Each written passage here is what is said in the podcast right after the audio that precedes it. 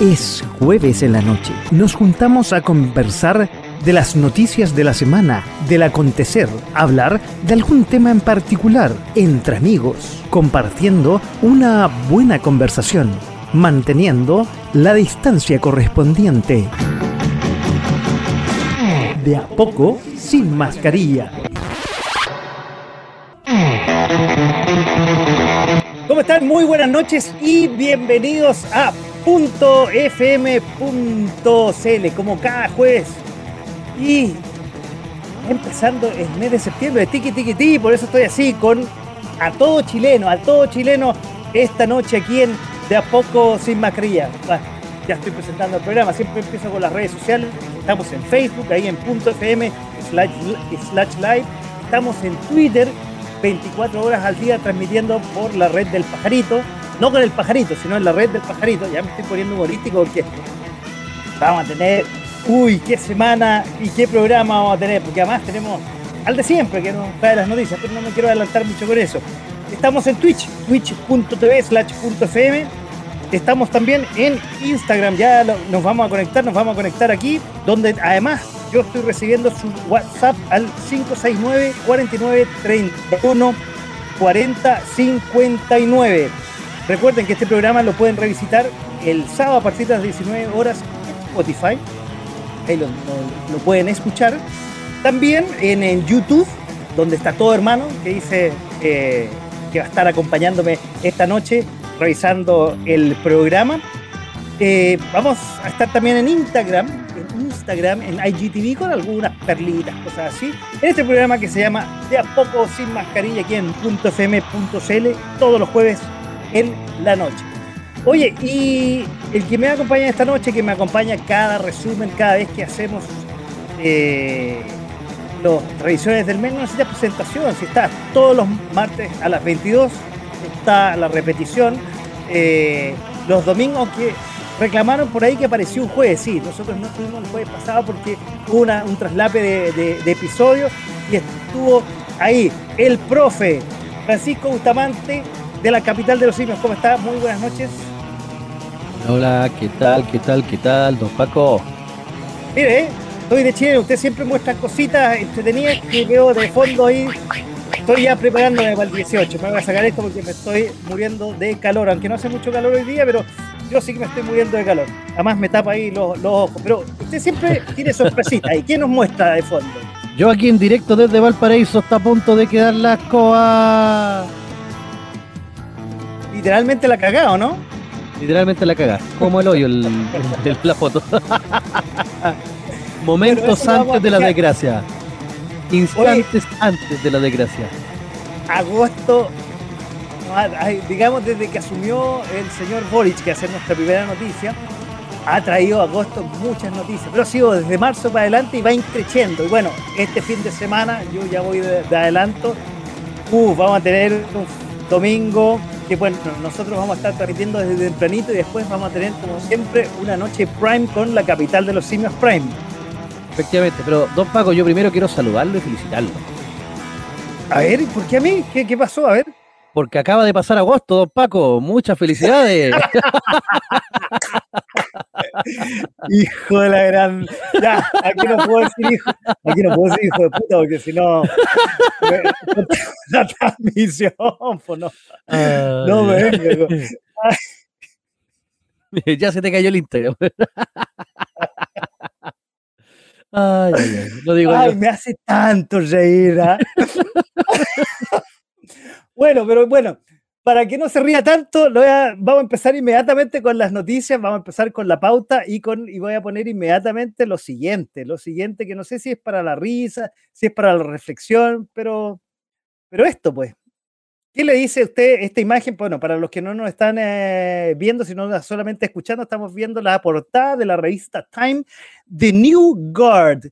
Gabriel Boric is a new kind of leftist líder. ¿Qué quiere decir? Gabriel Boric es un eh, nuevo tipo de eh, líder de la izquierda.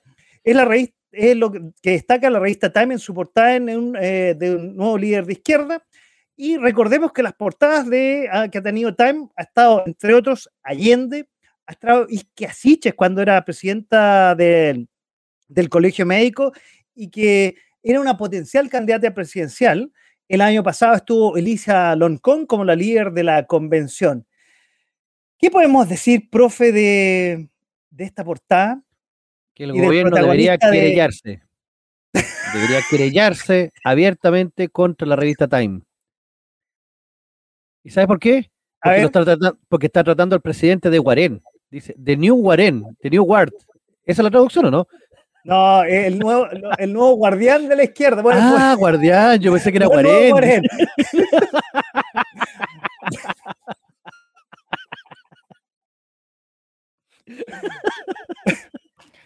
No, pues no me, no me, no me confundas, si no es, no es ah, pues.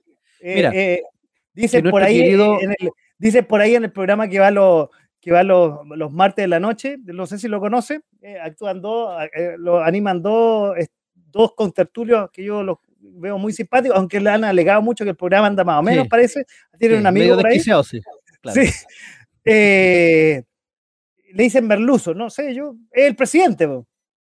Claro, nuestro querido llamado líder supremo. Entonces, pero ojo, que salga en la revista Time no significa nada. Acuérdate que Hitler salió en portada del Time como el hombre del año. Hitler, pues bueno.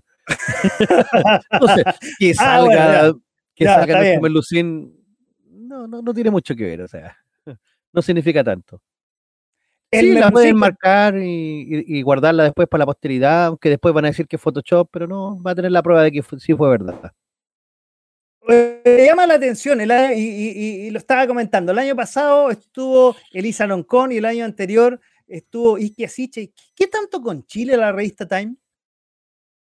Es que somos en este momento el experimento del, del Si se logra aprobar la nueva constitución, con todo lo que tiene, es una carta blanca para la Agenda 2030 de la ONU y que puedan intervenir los países como quiera. Entonces, desde Inglaterra, ven todo esto con muy buenos ojos. Ah. Total, mira, es súper sencillo. Cuando el país esté en la ruina, después será súper sencillo venir y recoger los pedacitos a precio huevo. Ah, entonces, esa es la idea. Ah, pero este habrá que bajarlo de las nubes, este caballero, porque en la revista Time, por Dios. Ah, o sea.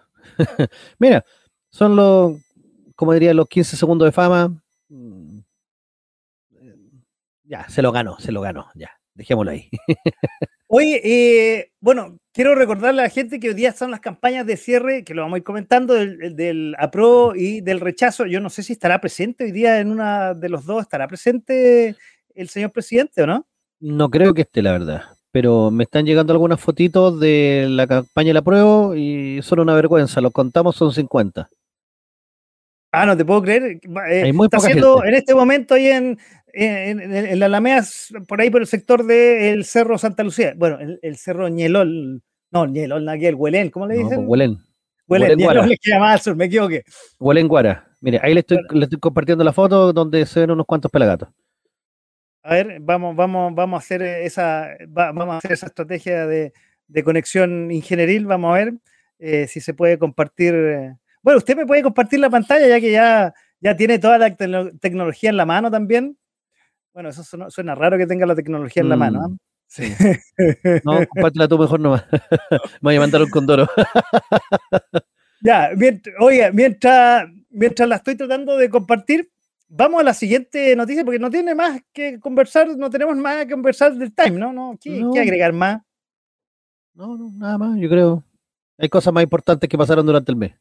Bueno, esto pues, esto que es, eh, sigue la violencia en la Araucanía, a principios de mes tuvimos ataques a cuarteles de carabineros, ataque en la región de los ríos, eh, no solamente, digamos, en la macrozona sur típica de, de Biobío y la Araucanía, sino se fue un poquito al sur a los ríos y un poquito al norte eh, en O'Higgins y Maule. Eh, se ha renovado innumerables meses estado de emergencia, pero de pronto ahí el gobierno unas maniobras medio extrañas y no lo renovó justamente en los ríos la semana que estaba eh, medio caliente los ataques en, esa región. Eh, quiero que conversemos un poco sobre el papel de Monsalve y la aparentemente ya casi desaparecida Isquesias. No, es que la tienen. Eh, Lo otro, Isquia sigue diciendo cosas, por ejemplo, durante el mes de agosto decía si gana la prueba, el estado de, de calamidad reemplazaría el estado de emergencia. Y por otro lado, eso fue con Canal 13, y en esa misma entrevista dice que Carabineros es autónomo. Y por último, lo que pasó ayer eh, en Contulmo con la quema, ayer o antes de ayer, esta semana más bien dicho, con la quema del molino Grumol, que fue realmente un ataque suicida a lo, al dueño, que, lo, que tuvieron que amputarle una pierna, y a uno de los trabajadores que no sé si perdió o está a punto de perder un ojo. A ver, primero, el tema de la isquia. Eh, bueno, isquia, la verdad, la tienen cortada hace tiempo, porque lo que dice que toca, eh, deja las cosas. lamentablemente no puede llegar y decir que Carabinero es autónomo cuando depende del ministerio que ella maneja. no puede decir eso la ministra. Es, como cuando Grau, el ministro de Economía, dijo que no había que preocuparse por el alza al dólar. Ah, en verdad, tú decís, ¿cómo diablo esta gente llegó al poder? ¿Cómo no se ha preparado, aunque sea un poquito? Y debo reconocerle algo eh, a la ministra de que es muy buena mintiendo porque el estado de calamidad no se puede aplicar para la macrozona sur ni para ningún otro lado.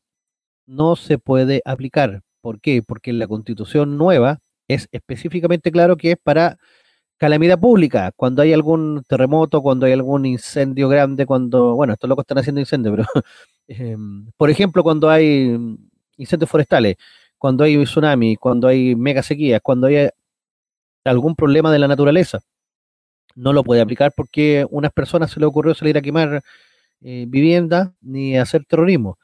Por lo tanto, no puede aplicar ese estado. Está pegándose unos carriles, pero increíble.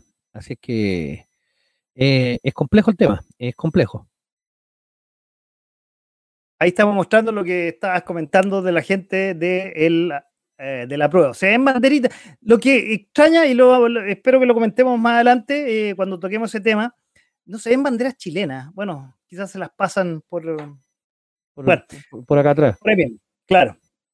Bueno, sigamos ahí con el, con el tema ahí de, de, de, lo, de la, de la Araucanía y la violencia más bien en la zona la macrozona sur y lo que estaba pasando más allá, digamos. El atentado, yo creo que el atentado eh, debe ser uno de los más potentes desde el asesinato del matrimonio de Lucinger Mackay. Porque efectivamente este era un molino hidráulico que funcionaba desde de 1907, si no me equivoco. Era un museo y e, este molino, aparte, aprovechaba de darle electricidad al pueblo. Entonces, el atentado que se hizo acá fue de una barbaridad absoluta, porque yo creo que ni el Estado Islámico, se, bueno, si el Estado Islámico sí se atrevió a, a pitearse monumentos, pero ni siquiera los demás se, se, están piteando monumentos nacionales ni cosas que son, en el fondo, de patrimonio de Chile. Y tenemos tan poco patrimonio y que estos locos vengan a hacerlo tiradas porque no creo que, que no sepan cuál era la importancia del molino. O sea, este fue un acto premeditado, este fue un acto orquestado y a sabiendas. O sea, la barbarie total.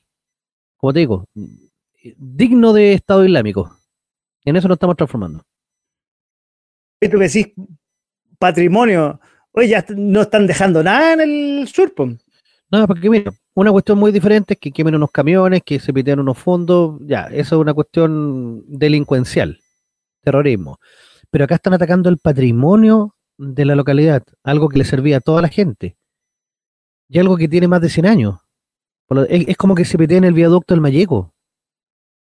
Oye, que, por eso digo, ni, siquiera Estado Islámico ¿ah? se ha atrevido a hacer ese tipo de cuestiones. Ahora, tú dijiste algo muy, muy potente, eh, que es comparable a lo de Luxi Kermakai, que recordemos que son esa pareja de adultos mayores que fueron quemados vivos en, eh, en su casa, no me acuerdo en la localidad, hace ya varios años atrás, y que hasta el momento eh, ha quedado sin pena ni gloria, digamos. Han pasado gobiernos y ha quedado ahí, digamos. Tengo entendido que la Machi Linconado la habían acusado de ser, como entre comillas, autor intelectual pero bueno, después vemos a la Machi Lincolnado ahí que fue constituyente, entonces, digamos lo que... Pero sigue el tema, o sea, sigue eh, la, violencia, se ha expandido un poquito más hacia el sur, un poquito más hacia el norte. A ver, y te lo he comentado antes y, lo he dicho distintas, y sobre todo los dos programas anteriores que tuvimos de, de A Poco Sin Mascarilla, donde estuvimos hablando sobre las distintas opciones constitucionales, eh, apruebo y rechazo, que vamos a eh, estar todos los chilenos viendo el día domingo. Monsalva tenía un papel relevante y gravitatorio con respecto a la violencia. Parece que fuera el único gallo que trabaja en, el gobierno. ¿ah? Ayer a las 10 de la noche estaba en una conferencia justamente relacionado con esto y el tema de la violencia que lo vamos a tocar en el punto siguiente, que fue la detención del hijo de Yaitul. Pero el tipo es el único que trabaja, viaja al norte, viaja al sur y, y el resto parece que no, no pasa nada. No trabaja. Es que están esperando el resultado de la elección el gobierno va a empezar a trabajar. Porque todo está dentro de su plan. Si se aprueba la nueva constitución, recién ahí se van a poner a trabajar eh, de acuerdo a los dictámenes de la nueva constitución. Pero como se va a rechazar, no sé qué van a hacer, tendrán que renunciar. ¿En serio? Hoy, pero un poco adelantándonos a los, a los temas que siguen y relacionados con la violencia, lo que estamos hablando. Oye, pero gane el rechazo, la prueba, la violencia va a seguir igual. La diferencia es que si gana una de las dos opciones, el estado de emergencia desapareció. Y va a ser más complicado todavía. Claro, porque no van a poder instaurar el estado de calamidad, como dice Leisky Asiche, si que no tiene idea de lo que está hablando, si no sabe.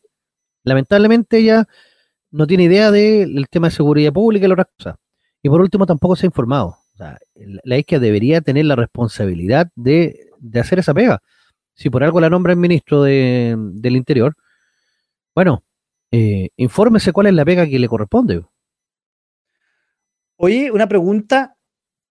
Eh, a la isquia, si gana el rechazo, le quedaría poquito, ¿no? Yo creo que a muchos les queda poquito. Vienen los cambios de gabinete fuertes porque va a tener que tomar otro rumbo el gobierno. Va a tener que ponerse más político porque va a tener que negociar, ahora sí, de verdad, un cambio constitucional en el Congreso. Y Jackson, por ejemplo, no es uno de los tipos que negocie. Más después de lo que dijo Guillermo Que, ah, lo que, dijo, lo que dijo ayer, que hay mm. que salir a defender la votación.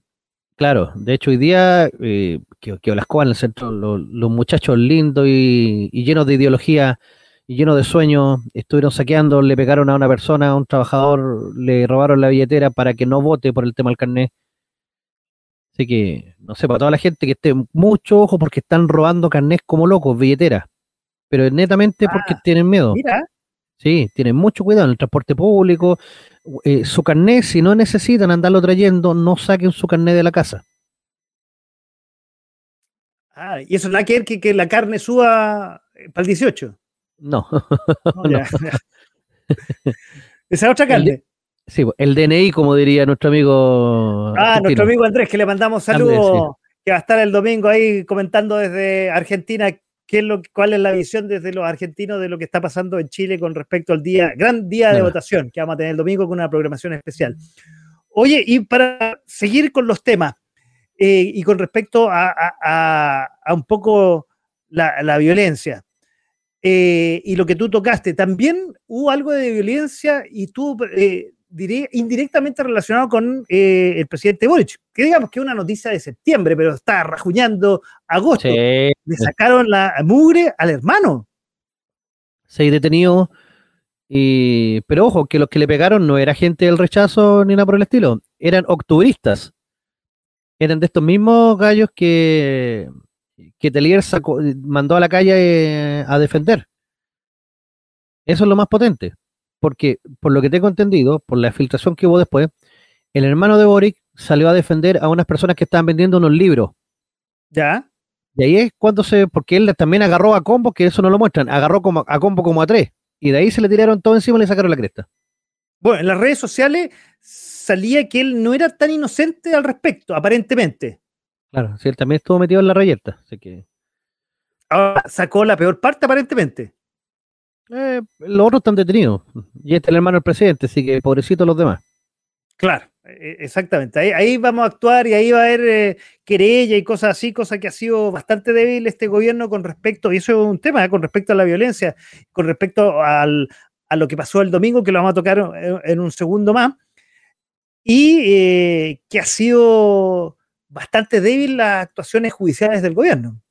Es que son de lo suyo. Lamentablemente ellos no, no pueden querellarse contra la gente de ellos mismos. Ahí sí que todos los demás se le tiran encima y no lo van a dejar gobernar. Entonces, lamentablemente, para Boric tiene que mamarse todos estos actos de violencia. Bueno, que para él y para todo su grupo también es como un hecho de la causa. Oh, algo pasó. No sé. ¿Qué le pasó? Bueno, no sé. Algo, algo Vamos a la siguiente imagen para continuar con las noticias. Y esta imagen que usted ya está viendo y los que no la están viendo eh, y los que no nos están escuchando, eh, tenemos a, al, yo diría, al protagonista del mes. Héctor Yaitul, eh, que es el líder de la Coordinarauco Mayeco, la CAM, que fue detenido el miércoles 24, la semana pasada, por la Policía de Investigaciones y que fue un verdadero terremoto para el gobierno. Eh, estuvo involucrada la PDI, como bien decía, estuvo involucrada la Fiscalía, pero aparentemente el gobierno no sabía nada. Ahí vamos a ir comentando. Hay múltiples interrogantes al respecto. Son eh, las extrañas conexiones que hay entre la CAM y el gobierno y el Partido Comunista, una conexión y un contacto que al final significó la salida de la ministra de Desarrollo Social, Janet Vega, un famoso contacto, no fue llamado, ah, fue llamado telefónico, aparentemente unos vínculos con Irina y Boric y, y Jaitul, hay un triángulo amoroso, no sé qué. Entonces, hay un montón de interrogantes. Ah, bueno, ayer lo que yo decía, que se detuvo al hijo de Yaitul. Entonces, eh, es una cosa media enredada, ¿no? Sí, el primero, no lo detuvieron, se dejó detener. Partamos por la base. Yo estoy seguro, seguro, que lo pillan muy tranquilo, comiendo en un restaurante, sin guardia, sin nadie más, nadie más, no estaba solito uno de los hombres más buscados. Eh, sospechoso, sospechoso. Y después, inmediatamente empieza a pegar palos. Entonces, ¿qué es lo que creo yo? Él se deja de detener para presionar al gobierno. Porque les, tiene muchas yayitas ocultas. Y de hecho, ya empezaron a salir algunas. A ver, ¿cómo cuáles?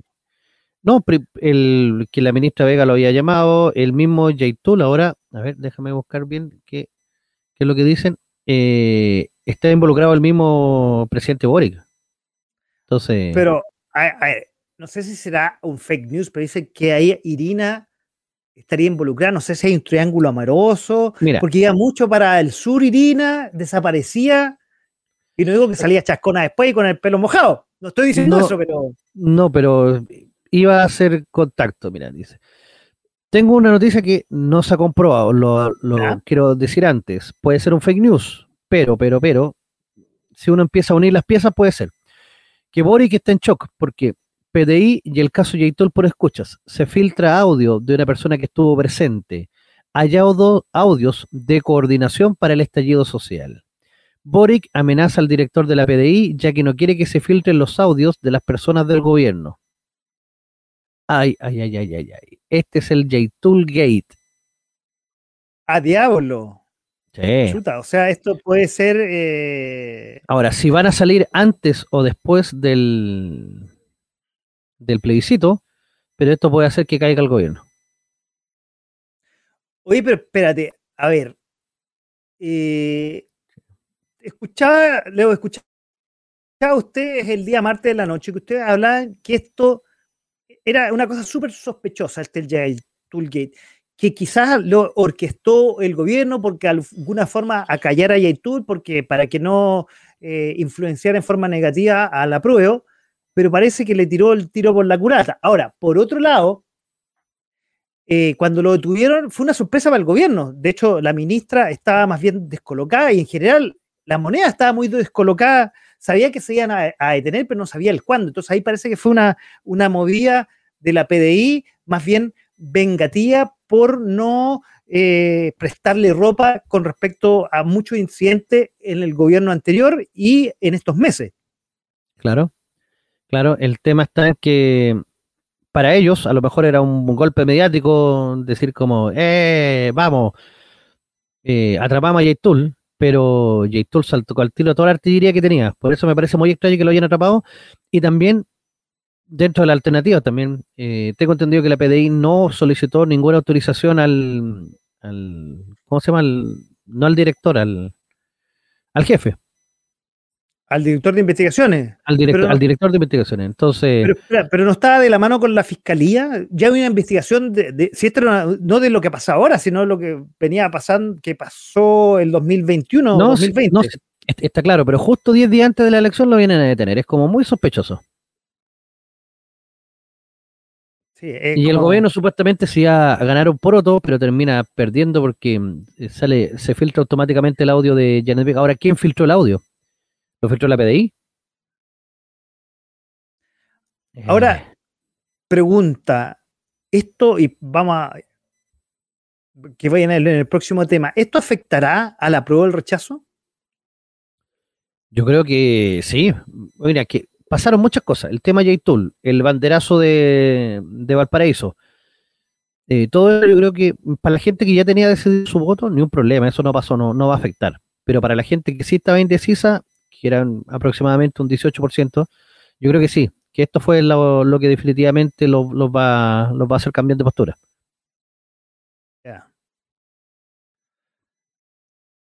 Porque realmente fue un gran terremoto y lo vamos a hablar más adelante. O sea, se hablaba hace un par de semanas que para que ganara la prueba había que haber un gran temblor, y hubo un temblor por ahí. Pero, eh, pero esto fue más bien un terremoto que movió la aguja para el otro lado. O sea, yo creo que fue realmente un tiro por la culata al, gobierno. No sé si, insisto, si ellos lo querían hacer como movía para callar a Yaitul, le salió realmente al revés. Claro.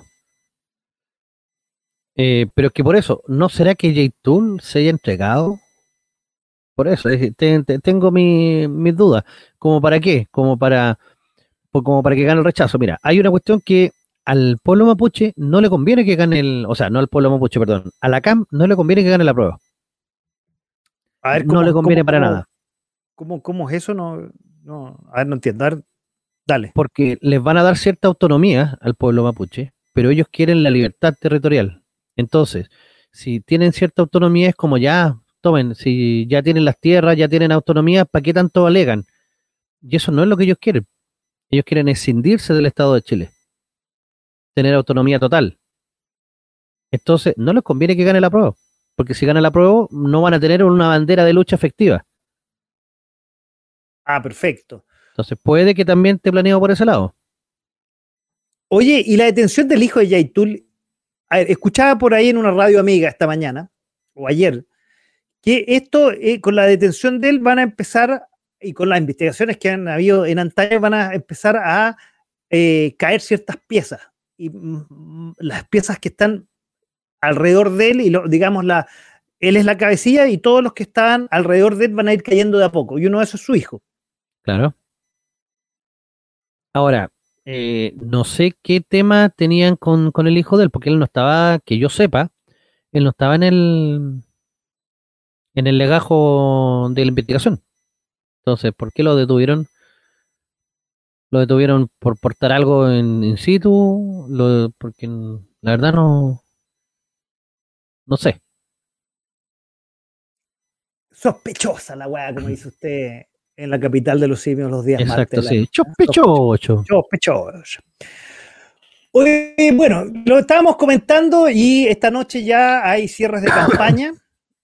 Bueno, a ver, para ir cerrando el tema de J-Tool, digo yo, ¿ah? No sé si hay algo más que agregar. No, que eh, es sospechoso por ese lado, pero esto es solamente la punta del iceberg. Falta todavía que empiece a caer más y más y más. si a J le llega a pasar algo o a J lo condenan, yo creo que ahí van a, saltar todos los audios y todo y el gobierno va a caer. Va a ser de una gravedad tal que va a terminar cayendo. Algo amenazó uno de los abogados, porque el tipo tiene, tiene dos abogados. O sea, los chilenos con cueva tienen asistencia judicial, este gallo tiene dos. Mm. Por eso. Amenazó que podría venir una eh, filtración efectivamente de ciertos datos relacionados con el gobierno. Sí. Wow. Agárrate los pantalones, mijito. Sí.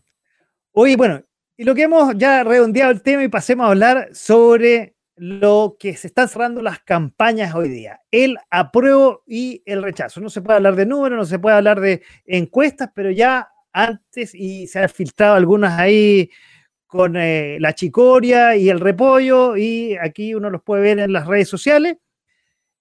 Y eh, aparentemente estaría ganando la opción que rechaza la nueva constitución.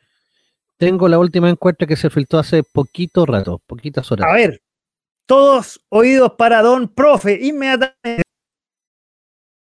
Vamos a ver, déjame. La tengo por aquí, por aquí, por aquí va, por aquí va, por aquí va, por aquí va, por aquí va. Eh, la estoy, estoy llegando, estoy llegando, estoy llegando. Que está buscando otras cosas que están por ahí. Aquí está. 40,1 contra 59,9. Esto es paliza, señores. A ver, eso sería, eso sería eh, con respecto a un 100% de eh, la gente que, vota, ¿no? Y en forma normal, o sea, con eh, arbolitos 38,8, patriotas 54,2, indecisos 7%. Este es de una... ¿Qué hacemos con este librito que tengo en mi mano que por suerte fue gratis? ¿ah? No, no, no, si le falta papel higiénico, ya sabe qué hacer. Pero eh, era, era una lectura interesante, no se entendía mucho, pero ahí está, ahí estaba. Bueno. Esta, e, esta encuesta la da eh, un estudio que, que, le gusta mucho al público. No sé si me explico. Ah, no, no, no se explica bien. A ver, deme una pista. Yo soy medio lento. Estudio público. Ah. estaba, re difícil, ya. Estaba muy difícil, sí. muy difícil. Oye, quiero, quiero un poco hacer, poner en contexto lo que ha pasado en agosto con respecto a eh, toda esta campaña. Primero, bueno, se aprobó en el Congreso, tanto en la Cámara de Diputados como en, la, en el Senado, la propuesta de cuatro séptimos para reformar la actual constitución en caso que ah, gane el rechazo y pueden hacerse cambios mucho más fácil que los candados que tiene la que recién mostraba, que es la propuesta, la excelente propuesta que tiene, eh, que hizo los constituyentes. Lo otro, y digo que excelente porque extrañamente a mitad de mes los partidos oficialistas hicieron una propuesta para hacer cambios sobre la nueva constitución. Se pusieron de acuerdo todos los partidos de gobierno a petición del presidente de la República para hacer cambios.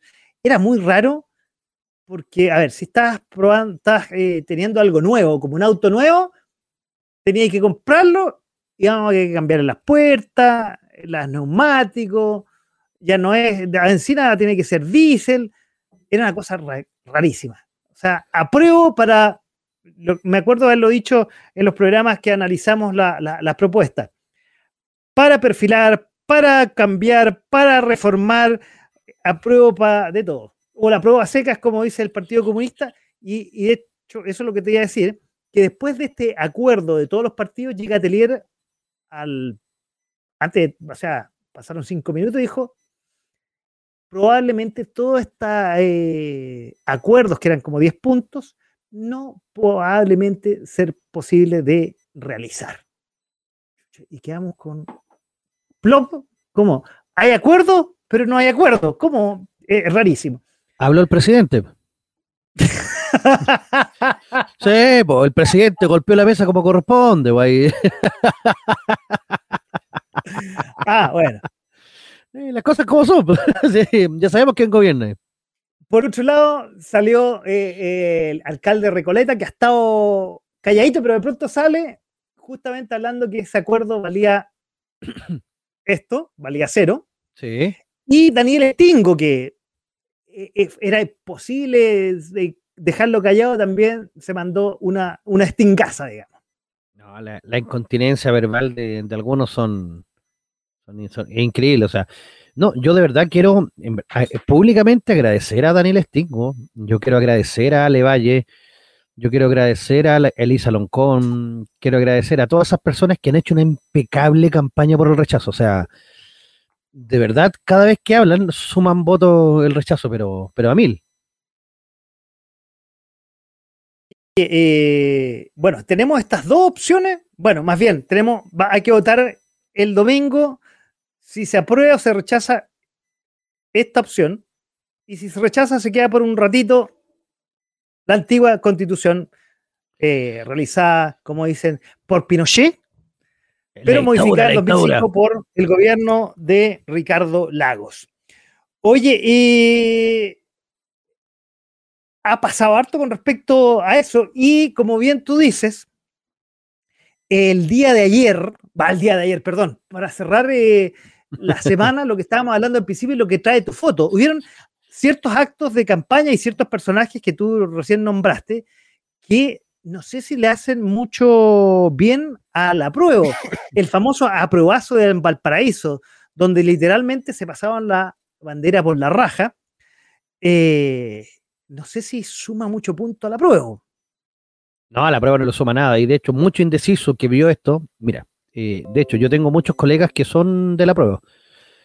Pero hasta ellos mismos estaban indignados y decían que con eso no se juega, que eso no podía ser. Incluso algunos decían que podrían ser pagados por la derecha para hacer esto. Y decían, eh, los, zurdos van a... O sea, sé que son tontos, pero tan tontos como para permitir que se le infiltren así si tú te ponías a investigar un poquito más, la, la famosa Indetectable un grupo de travestis las tenemos, tú las tienes detrás de... Las tengo de fondo, efectivamente. Las tienes detrás, digamos, las tienes de fondo más bien. Las tengo de fondo, claro. Tenerlo detrás. Y aquí lo estamos mostrando en pantalla grande para los que no nos están eh, solamente escuchando. Claro, la Indetectable... Pero ahí está la foto, la foto que estamos viendo como principal es previo a, digamos previo a, claro, momento poco antes del, escándalo. Entonces, este es un grupo anarco, pero anarco sindicalista, o sea, más eh, anarquistas, eh, anarquistas socialistas, anarquistas comunistas. Entonces, claro, para este grupo, para estos grupos, los conceptos de Estado, bandera y todas las demás cosas son chauvinistas, o sea, em, que hacen que las masas se, se proyecten. Por eso el tema de los locos colocan la bandera negra chilena, la que estamos viendo ahí en un extremo, extremo izquierdo inferior en, nuestra pantalla. Claro, efectivamente, esa bandera negra chilena como eh, la bandera del inicio, o sea, como una refundación total de lo que significa el país. Y claro, hay gente que tiene sus esperanzas puestas en el apruebo en esta constitución de partir el país desde cero, reiniciarlo, resetearlo, pero tampoco proponen nada bueno como para, para el reemplazo, para lo que ellos vengan. Entonces, para ellos los símbolos patrios, por ejemplo, no valen nada. Y es por eso que se mandan este famoso show donde habían niños, cabros chicos, en la famosa fiesta de la prueba, y aparecen, un gallo se baja los pantalones, a raja pelada literalmente, y la otra va y le empieza a sacar la banderita del trasero. Y o sea, le saca pasando la raja. Claro, y le saca la bandera al culo, güey. Y la bandera venía toda manchada pues, con, todos sabemos con, qué es lo que sale del culo. Entonces, no me digas con colorcito medio cafezoso, no. Cafezoso, sí. No, sí, fue, en, verdad fue ultra mega asqueroso. Lo que yo tengo acá, que así voy a ir a votar yo el domingo, eh, yo voy a, tratar de hacer un video con mi, que estoy orgulloso de mi bandera, realmente se la pasaron literalmente por la raja. Sí, literalmente por la raja. Y se la sacaron de la raja, o sea, y eso fue, todos quedaron en shock y el tema es que está tanto cagado la risa, y hasta la misma le vaya después, porque esto se hizo viral en el momento, porque lo estaban transmitiendo en directo, y hubo gente que logró captarlo y lo transmitió. Y obviamente causó estupor en todos lados, y la Valle decía, uy, se pusieron nerviosos los... ¿Cómo, ¿Cómo fue que le puso? Los bots del... Los bots del rechazo.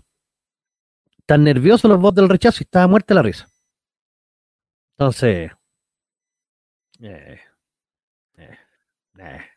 Oye, pero, a ver, una pregunta. Ah, en tu opinión, ¿este es el verdadero apruebo o hay varios apruebos? No, yo creo que la prueba tiene varias almas, tiene varios, tiene varios centros. Hay mucha gente que tenía muchas ilusiones puestas en esta constitución de que tenía distintas almas. Pero sí una gran parte de los extremistas y extremistas de izquierda eh, les conviene que esta constitución se apruebe. Por lo tanto, esta, esta gente sí es parte de la prueba. No es todo la prueba, pero es una parte importante del movimiento de la prueba. Y eso es súper importante también dejarlo claro. Eh, bueno, pero fue una, al final fue un de cierto, o no sé si la mayoría de la prueba, porque al final como te digo, tú mismo dijiste, hay varias almas en, el apruebo. Está el apruebo a secas, el apruebo para perfilar, el apruebo para reformar, el apruebo para mejorar, el apruebo para mecanizar, el apruebo para saborear, ah, quizás el apruebo por la raja. O sea, es una cosa que uno no entiende cuál es el apruebo finalmente. Claro, o sea, son, varios pruebas. Eh, hay gente que quiere que la constitución quede tal cual como está, la, nueva me refiero, que no le hagan ningún cambio. Y hay gente que prefiere la nueva constitución a la antigua y, hay, y, sabe y entiende que hay que hacerle cambio, porque no está bien hecha. O sea, ellos mismos saben que no quedó bien hecha. El problema es que no se le puede hacer ningún cambio hasta el 2026, porque está dentro de las disposiciones transitorias y tú no puedes cambiar las disposiciones transitorias del texto. Por lo tanto, hasta el 2026 no se le puede hacer ningún cambio y ojo, ese cambio que se le puede hacer sería con un nuevo, o sea, eliminaría en el Senado y tendríamos un tercio de militantes extremos que van a ser de pueblo originario. Es complejo, porque ahí sí que no va a tener quórum para poder aprobar los cambios. Oye, eh, pero es raro, no sé si la prueba se dispara en los pies, porque bueno, lo que hablábamos recién, Tool, este banderazo que eh, yo no sé cómo no se dan cuenta que esto de alguna forma mueve la aguja, eh, no ayuda en nada, digamos. Eh, mm. Las familias que están ahí en los videos escuchadas que quedaron como en shock, así como que hubo, no hubo ni pifa ni aplauso, quedó todo mudo y estas seguían haciendo su, su performance que pensaron que iba a ser indetectable. Claro, pero no fue así. Bueno, eh, en videos anteriores ellos decían literalmente que iban a dejar la cagada en ese show, pero nadie se imaginó que esa cagada. Oye, bueno, eh, increíble. Y, en varias actividades de la, prueba la cosa no ha sido muy eh, positiva para ellos. Hablemos de lo que se hacen en las municipalidades, en Maipú, en Ñuñoa. No, no habían movido mucho la aguja, pero esto la movió en forma bastante negativa. Claro. No, y como te digo, yo creo que esa fue la tumba de la prueba. Ahora, nuevamente, las reacciones vinieron después, porque como bien tú dices, en el mismo escenario se rieron los conductores.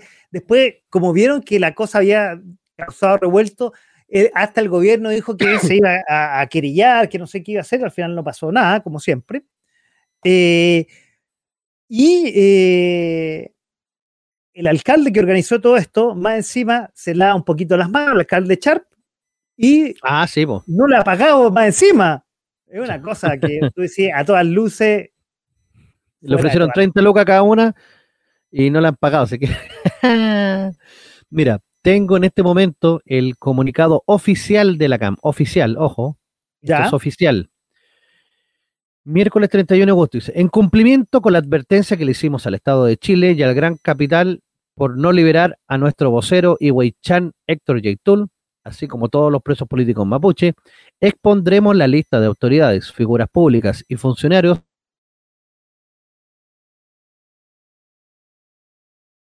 ¿Qué pasó? Y, parece que se me ah, cayó. ¿Hasta dónde llegué? Eh, y funcionarios y... Ah. Ya, ok. Eh, pondremos la lista de autoridades, figuras públicas y funcionarios que han tratado de negociar con la coordinadora Arauco Mayeco. Isquia Siches, Giorgio Jackson, Irina Caramonos, Janet Vega, Matías Mesa, Mahmoud Alewi, Jorge Abbott. Libertad a todos los presos políticos mapuche. Ah, ah ya, ya, ya, ya, ya, ya, ya, ya, ya, ya. Ahora, ¿y esto sale dónde? ¿Lo estás leyendo? ¿De qué fuente? Del mismo Twitter de la CAM. Wow. Ojalá lo tomen en cuenta eh, los, medios de comunicación y el gobierno nos Noticias. Ya. Merken Noticias. ¿No? Merken. Wow. Bueno, veamos qué pasa. ¿Qué pasa si con el J-Tool Gate? Oye, continuamos con, los temas que pasaron el fin de semana con respecto a la, prueba y el rechazo. Y aquí vamos a seguir con otra noticia relacionada con eh, una pelea que hubo que estuvo relacionado con ciclistas y con caballos, que ahí la estamos mostrando en las imágenes, que, y más encima, extrañamente, las conclusiones que ha sacado eh, el gobierno con respecto a esto. voy a poner en contexto para que se entienda. Eh, esto fue el domingo, si no me equivoco, corrígeme, profe. El domingo, sí. Por, un lado, en la Alameda, y no sé si están autorizadas, parece que ninguna de las dos está autorizada. Ninguna. Carretas de esas que uno veía en la calle de la Antigua en Santiago, iban por el sector sur de la Alameda, subiendo hacia el, hacia el oriente, con sus banderas del, del rechazo, qué sé yo, y por la vereda eh, norte de la Alameda, bajando hacia el poniente, que no sé si eh, aparentemente lo habían desviado por otro lado para que no se cruzaran, y se cruzaron y hubieron enfrentamientos, hubieron diferencias. La cosa está muy, muy polarizada y hubieron ya eh, actos violentos entre los dos. Sí, efectivamente, el... Mira, ¿para qué estamos con cuestiones? Partió porque los ciclistas comenzaron a agredir a los cuasimodistas. Ah, eran cuasimodistas, perfecto, ya, eso sí. sí. Y empezaron a tirarle, eh, ¿cómo se llaman estas bolitas de acero? Con ah, ondas. esa, que sacan ojos. Sí, a los caballos. Ya, perfecto. Obviamente los caballos eh, se espantaron y, se desbocaron. Pues. Y uno de estos eh, eh, carruajes fue el que salió corriendo y atropella a estos ciclistas. Pero en la misma, en el mismo video se ve que uno de los caballos va frenado. O sea, los otros siguieron eh, andando, pero lo, trataron de frenar y, no pudieron. De hecho, por eso se ve que lo dejan libre. Y ojo, en el mismo video se ve que hay un gallo que se va a una mochila y saca una pistola. Ah, no te creo. Ah, diablo. Sí, en el mismo video se ve un loco que va, se mete y saca una pistola y se va, y se va corriendo. Entonces, es complejo. Ahora, lo complejo es que eh, se, se, juntaron 12 grupos eh, antagonistas que deberían haberse cruzado, hubo violencia entre ellos y el gobierno, haciendo la suya, solamente va eh, o hizo una denuncia o va a hacerla con respecto a un solo grupo. Eso es una cosa muy extraña. Sí, pero mira, por lo menos la fiscalía lo dejó en libertad porque se dieron cuenta de que no el loco no tenía antecedentes, no envió el contexto completo. Absolutamente, bueno, y ahí mostramos en la media, las que están acá justo arriba, para los que están viendo, están viendo los caballos, cómo se muestran las fotos de los caballos heridos que eh, les, tiraron, digamos, elementos que lo malograron. Ahí están los animalistas. Sí, claro. Ah, ¿Qué culpa tienen los caballos? en verdad. Oye, calentita, calentita, calentita. Llegó otra, llegó otra, llegó otra. Extra, extra, vamos. Extra, extra, extra. Arbolitos 45. Patriotas 55. Panel Ciudadano. Wow. Son 10 puntos de ventaja. Uf, bueno, ¿y lo indeciso? ¿O eso sería al 100%? Eh, es, el base 100, sí, base 100. Base 100. Bueno, importante sería entonces los apoderados, como tú siempre has dicho, son claves para este, para este tema. Sí, no, apoderados tienen que estar sí o sí presentes. Oye, eh, bueno, yo quiero seguir con este tema del apruebo y el rechazo, lo que ha pasado, temas satélites que ha pasado con respecto a, este tema durante el mes, que es con respecto a la, eh, entre otras cosas, a la intervención eh, que se denunció con respecto al ministro Jackson, eh, que estaba haciendo intervencionismo electoral y que la Contraloría tuvo que irse a posicionar en la moneda. Y un poco para disfrazar el intervencionismo, porque estaba solamente hacia un lado, digamos, el foco del gobierno, creo que lo hablamos eh, en el resumen del mes pasado, que básicamente Boric había sido el jefe de campaña, que extrañamente en los últimos días y después del, de Yaitul y después de lo de Valparaíso, como que el gobierno ya no está muy intervencionista, ya no habla un poco de lo que va a pasar el domingo. Y bueno, volviendo al tema de Jackson, que se junta con, los, con la senadora Jimena Rincón y con el ex convencional Chawin. Eh, eh siempre dijo, no, con Chawin, el que fue ex convencional, para, para eh, ellos presentarles cuál eh, era la posición del rechazo. Entonces, ha sido movido con respecto a la intervención del gobierno este mes y cómo ha pasado de una gran intervención a, una cosa que ha bajado el volumen. ¿Te acuerdas que lo tocamos, alcanzamos a tocar lo que era pintar las casas el mes pasado y esas cosas? Sí, sí, sí efectivamente, pero eh, da lo mismo lo que haya dicho la Contraloría porque estos locos se la pasaron por buena parte. Como la, como la bandera. Como la bandera, si al final igual no... no no está ni ahí con eso. Lamentablemente, y lo digo de verdad, lamentablemente, ¿qué, van a hacer? ¿Le van a mandar una carta diciendo lo muy enojados que están? Claro. Oye, y, lo otro que relacionado con el apruebo y el rechazo, eh, que nos, te digo, son esas cosas que son disparos en los pies. Yo no sé si te acuerdas durante el mes, el diputado Winter en la comisión... Eh, de la, de, la Cámara o, mixta, digamos, que en la, Comisión de Pensiones, dijo que si gana el apruebo, y como que se le escapó, ¿ah? no se preocupen porque todos los fondos van a ser expropiables. ¿Te acuerdas? Sí. Sí, Entonces, lo, declaró. esa escapadas de madre o que, que, la incontinencia verbal que se le escapa y eh, que no, no creo que hayan ayudado mucho durante el mes a, la campaña de la prueba. Sí. Sí, o sea. no creo que lo hayan hecho a propósito, no, no, no creo que sea ese caso, ¿no? Es que por eso digo, tienen incontinencia verbal, se les sale, se les escapa.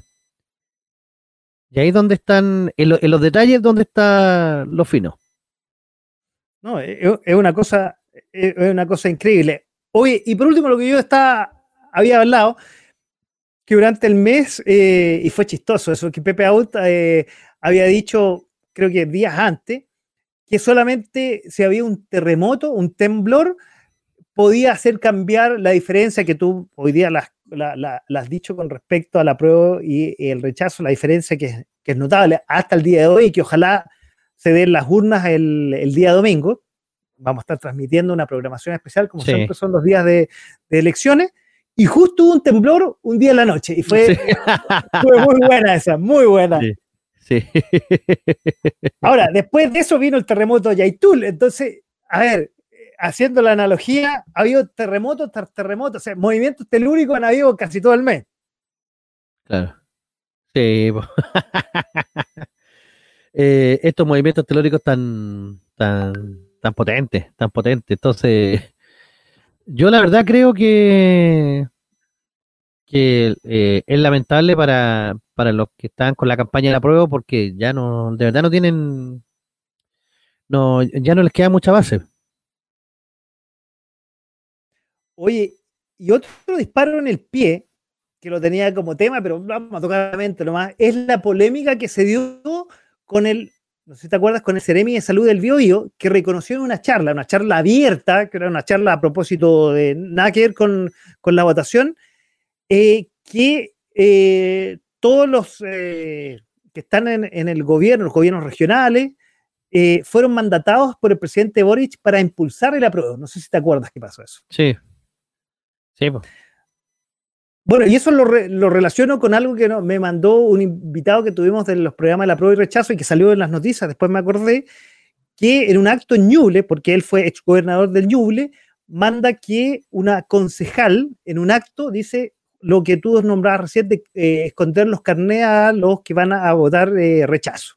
Claro. realmente, ¿cómo se disparan en los pies estos gallos? Sí, pero eh, una tras otra que antiguamente era como un chiste que se tiraba entre los jóvenes, decía, no, escóndale el canal al papá, a la mamá, pero una cosa es un chiste y otra cosa ya es eh, de frentón eh, eh, boicotear el proceso democrático, o sea, estamos hablando de que no quieren la democracia, ¿qué, qué, onda? O sea, ahí demuestran lo que son también, bueno, en los detalles. O hay que salir a la calle a defender los votos, como decía Telier, hace dos días atrás. Y hoy día sí que salieron a la calle los muchachos. El Instituto Nacional, los que estaban ahí en Camin también, que le pegaron a un caballero. Que claro, todo el mundo hablando del hermano de Boric, pero nadie habla del caballero que le sacaron cresta y media porque andaba con una chapita chiquitita del rechazo en la mochila, pero le sacaron cresta y media al viejo. Ah, y aparte le robaron la billetera. ¿Por qué? Porque hay un carne menos. Ah, perfecto. Ah, y uno, a todo esto, aclaremos, uno no puede votar si va a denunciar, hoy se me pidió el carnet y le dan ese papelito, uno no puede, Eso no puede votar, solamente puede votar con el pasaporte y el carnet de identidad. Claro. Y o el mm. carnet de identidad, digamos. Y no, no sé si el caballero tendrá el pasaporte, la verdad.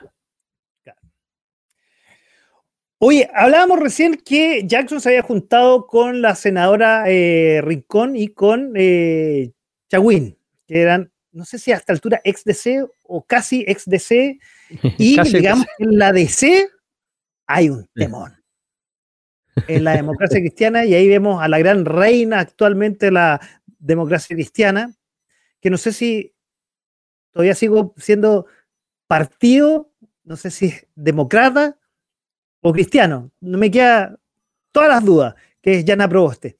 Porque hay una crisis total. Y voy a hacer un recapitular lo que pasó en el ME, donde eh, el presidente de la colectividad, Felipe del Pin, fue cuestionado por retirar una querella contra Fuachain, Fuat, así se llama, siempre se me olvida. Expresidente y ex constitucionalista de C, que está por el apruebo junto con, eh, con el senador Walker y con la senadora Rincón por algunas malversaciones, comillas de fondo, por eh, compras de unos activos. Querellas, amenazas de expulsión, acusaciones, golpes de Estado que marcan crisis por estos días eh, que eh, atraviesa esta colectividad, que no sé si ya queda mucho de democracia o algo de cristiana, uno no tiene muy claro lo que pasa. hay una división de fondo bastante importante por gente que vota prueba, no sé si es la mayoría, y gente que vota por el rechazo, que recién la dije, uno de los partidos que más importante que entregó grandes e importantes eh, presidentes, tanto el siglo pasado como también en este siglo. No, en este siglo no, el siglo pasado más bien, después de la democracia me refería, posterior a la dictadura. ¿Tú crees que ya está en una crisis terminal y que ya tendería a desaparecer o sería el partido de Jasna Proboste nomás, el partido demócrata cristiano? No, la democracia cristiana ya fue. Eh, ya cumplió su ciclo. Miren, eh, ustedes saben cómo está en este momento el Partido Radical Socialdemócrata, que prácticamente no ah, existe. se, fue, se fue el presidente que tuvo por, por años. ayer estuvo en un programa de televisión, se me fue el nombre en este momento. Maldonado. Maldonado y lo que ya no existe. se fue Maldonado o lo echaron, algo así, y ya desapareció. Ya, el Partido Radical eh, durante la década del 50 en Chile fue uno de los partidos más grandes, logró tener tres presidentes consecutivos, desde el 39 hasta el 52. Tres presidentes, o sea, estamos hablando de un, partido importante, y ahora está desaparecido, porque otros partidos captaron el, el lugar de ellos. La democracia cristiana fue un partido grande durante la década de los 60 y 70. Eh, tuvo presidente, casi otro presidente, eh, bueno, Eduardo Frei, Radomiro Tomic, eh, personaje muy importante. Después, la vuelta a la democracia, vuelve a tener dos presidentes, Elwin y Frey. Pero ellos representaban el lado del centro, que incluso estaba la Unión de Centro-Centro Progresista, pero que le, coaptaron ese, ese sector. Pero ahora hay otros partidos que están más con la movida de centro, que realmente son más independientes, y la democracia cristiana se quedó, lamentablemente para ellos, en la gloria del pasado, se fue atomizando, se le olvidó hacer calle, se le olvidó conectar con la verdadera gente, y ahí te los resultados. Un partido que se empezó a dividir de a poco. Ojo, acuérdate que los primeros que se dividen son los del PRI, el Partido Regionalista Independiente, con el colorín Saldívar. Ah, claro, absolutamente. Tienes toda la razón. Entonces ahí ya se fue un gran grupo de la democracia cristiana que era como el espíritu más de la derecha que tenía la democracia cristiana. Pero todavía, quedaba un espíritu de centro. Y ese espíritu de centro es el que encarna la Jimena Rincón y, los demás que también están, que en este momento son los díscolos.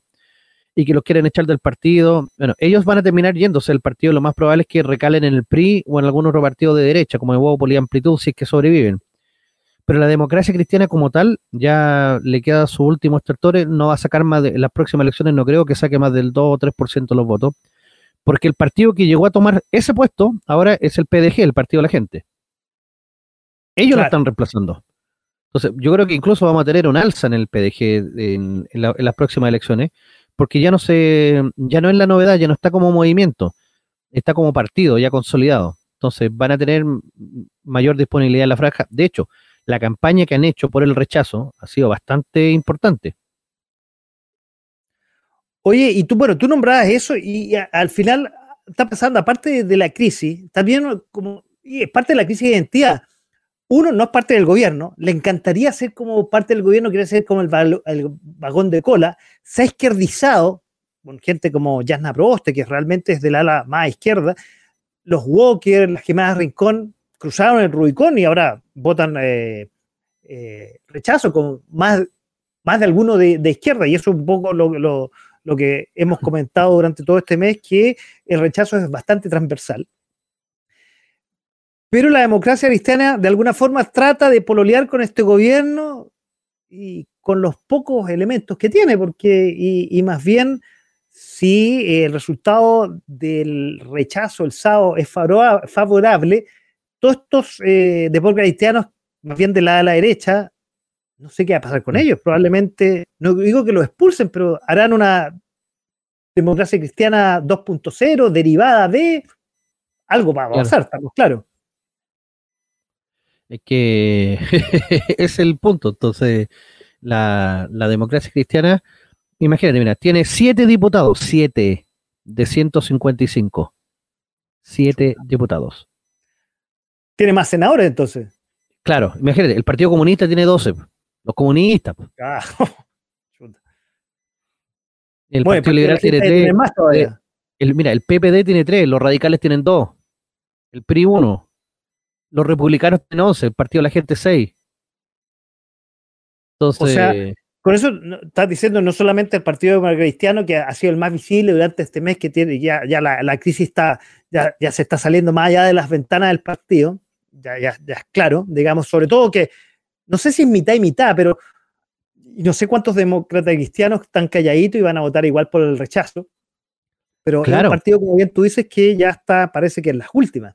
Sí, eh, lamentablemente para ellos, porque eh, la noche los cuchillos largos, están todos con los cuchillos afilados tratando de, darse.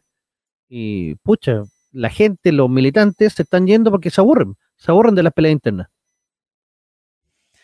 Oye, bueno, así estamos con la política estamos con el profe aquí, a, perdón, aquí a mi derecha, como siempre, está el profe Francisco Bustamante de la capital de los simios, compartiendo las noticias del mes, del mes de agosto aquí en De a poco sin mascarilla. Y no quiero irme de la política, de la política contingente, porque vamos a pasar a otros temas, obviamente, más entretenidos y relacionados con la política, pero más entretenidos sin dejar de eh, hablar el tema que pasó ayer con un nuevo diputado de la República, que lo vamos a pasar a mostrar ya en pantalla, don Gonzalo de la Carrera. A ver, entre denuncias y sanciones, los efectos que dejó la última polémica de este diputado tras agredir al vicepresidente de la Cámara. Nuevamente fue un motivo de discusión la violencia política y la posibilidad de avanzar en eventuales inhabilidades. Hecho que también en estos momentos hay una alta tensión que se está viviendo en el Congreso. Bueno, el país está polarizado en general, no solamente el Congreso. Quizás antes hablaba de la élite, antes hablaba de la parte política, pero hoy día eh, el país está polarizado y de hecho ojalá se suavice después del domingo. Eh, el castigo básicamente es la disminución del 15% de su dieta eh, no es la única agresión que ha tenido desde que llegó a la Cámara y el Partido eh, Republicano, del cual hizo llegar eh, y llegó, digamos, a la, Cámara de Diputados, ya lo había expulsado y había quedado en la bancada, que también lo expulsó inmediatamente.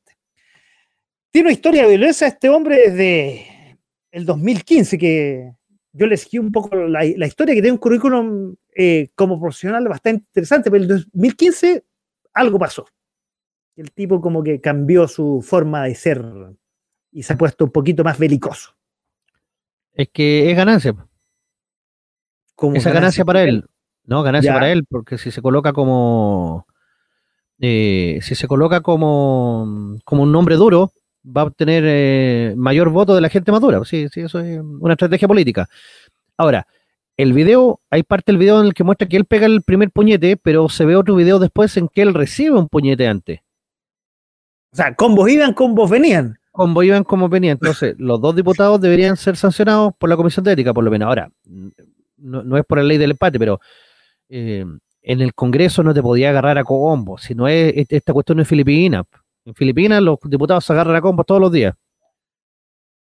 Pero acá no, pues, no es la idea. Pero mi pregunta, ¿será la tónica? ¿De aquí para adelante vamos a ver eso, dado que el país está tan polarizado? O sea, empezar a relajar esta cosa, porque, a ver, estamos viviendo violencia, lo que hablábamos hace un rato atrás, en la Araucanía, estamos viviendo violencia en las calles, lo que tú nombraste que pasa hoy día, le pegaron al hermano del presidente, le robaron eh, y le pegaron a un caballero donde le robaron el carnet, eh, solo por portar una, chapita del, rechazo. O sea, ¿no hay tolerancia a pesar de que se ha hablado tanto de la tolerancia y de la energía? Es que la tolerancia se perdió hace rato, lamentablemente. Ahora la idea es imponer las medidas por la fuerza o sea, si tú pensáis distinto, te voy a golpear porque tengo que acallarte. Y si no pensáis como yo, te voy a tratar de fascista. Claro, pero eso, eso es lo que está pasando. Y, en el fondo, a ver, no sé qué va a pasar la noche del 4, porque va a haber vencedores y vencidos. Y puede que el país una, tome dos caminos, a mi entender.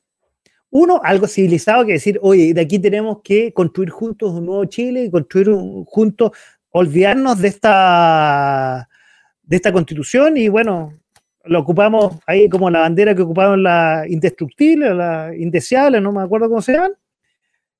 O eh, y construimos una nueva constitución que, sea la casa de todos, como se decía, y que ojalá la vote el 95% de los chilenos, o nos agarramos con buipatá estilo, digamos, eh, el diputado Gonzalo de la Carrera. Eh, claro, lo que pasa es que el, todo va a depender de la cantidad de votos. O sea, eso es súper importante. Si el rechazo obtiene más de 10 puntos, que yo creo que puede darse, o sea, un 55-45, la izquierda no tiene nada que hacer. O sea, y mientras más se acerque el rechazo al 60%, eh, la izquierda ya no va a tener piso para negociar, ni siquiera para tratar mal a las personas que piensen distinto, porque ya todo su discurso se va a ver agotado. Entonces, es eh, eh, por eso que es muy importante que, se vayan los locales de votaciones, que se lleven apoderados de mesa para evitar fraude. Porque la única forma de que pierda el rechazo es por el tema de, fraude. Y eso se puede hacer solamente si, el, si no hay apoderados de mesa. Así que la convocatoria es esa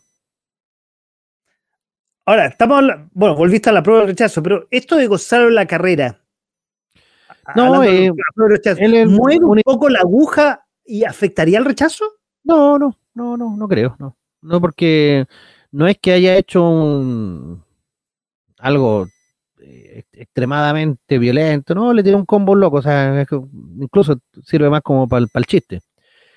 Pero ahora hay que ver ¿Qué es lo que pasa con la aprobación de Gonzalo de la Carrera? Si se hace una encuesta y Gonzalo de la Carrera sube puntos después de esto, es porque se estaba eh, validando la violencia como método. Y eso, y ahí sí que sería complejo.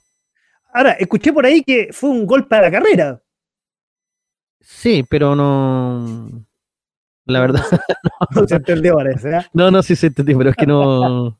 O sea, no, no causó daño no, o si causó daño fue mínimo. O sea, más daño causó el banderazo de Valparaíso. Ese sí que causó daño. O Yaitul. O Yaitul, sí. Bueno, en ese sentido, el rechazo ha sido eh, bastante inteligente, es bastante transversal. Eh, y inmediatamente cuando pasó esto, eh, de sobre todo los diputados y, en general el sector del, de Chile Vamos, Vamos Chile, ya no sé ni cómo se llama, inmediatamente lo, eh, los castigó. sí, es que tenían que desmarcarse. Lo mismo pasó con Johannes Kaiser, acuérdate que cuando se, entre comillas, filtraron unos comentarios que le había hecho hace unos ocho años atrás, eh, porque encima lo hizo hace ocho años atrás esos comentarios, pero se filtraron y empezó a, a dañar la campaña de Cass, él automáticamente renunció. Dijo, no, yo me voy de aquí y le dijeron, ya, ok, ándate, no hay problema. acá tenían que hacer lo mismo, era como, no, no, nosotros no vamos a tolerar la violencia porque nosotros estamos por el amor y esa cuestión, pum, chao Gonzalo la carrera. Pero mira, en dos semanas más va a estar en el mismo lugar, va a seguir igual, sí, da lo mismo. De verdad, esto va a pasar, eh, va a pasar terrible viola. Después de un rato la gente ni se va a acordar de quién es Gonzalo la carrera. Ahora, pero mi pregunta, y para ir cerrando el tema, ¿esto abre que van a empezar los puñetazos en, la Cámara o, en el Congreso? ¿O más bien es un punto de inflexión de decir, ¿sabéis qué? Mejor esto no, no se va a volver a repetir, qué bueno que pasó ahora, porque de aquí para adelante tenemos un nuevo Chile. No, no, no. Yo creo que ni lo uno ni lo otro, sino todo lo contrario.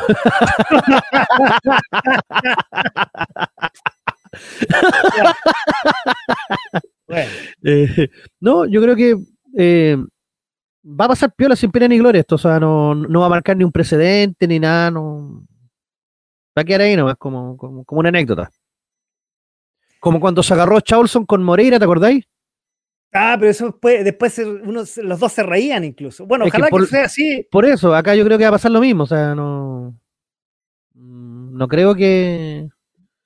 Que, que, sea más, más tiempo, más rato, no. La verdad no, no va a pasar nada. Bueno, oiga, profe, lo invito a cambiar un tema que yo me imagino que usted lo va a pasar muy bien, ya se está preparando, ya está calentando motores, bueno, calienta todo el fin de semana motores. Calentando hígado. claro, calentando hígado, y ya lo estoy mostrando en pantalla, el gran y macro 18 que se nos viene, que empieza el 16, 17, 18 y 19 de septiembre, porque... Y que para mí sigue hasta el 26.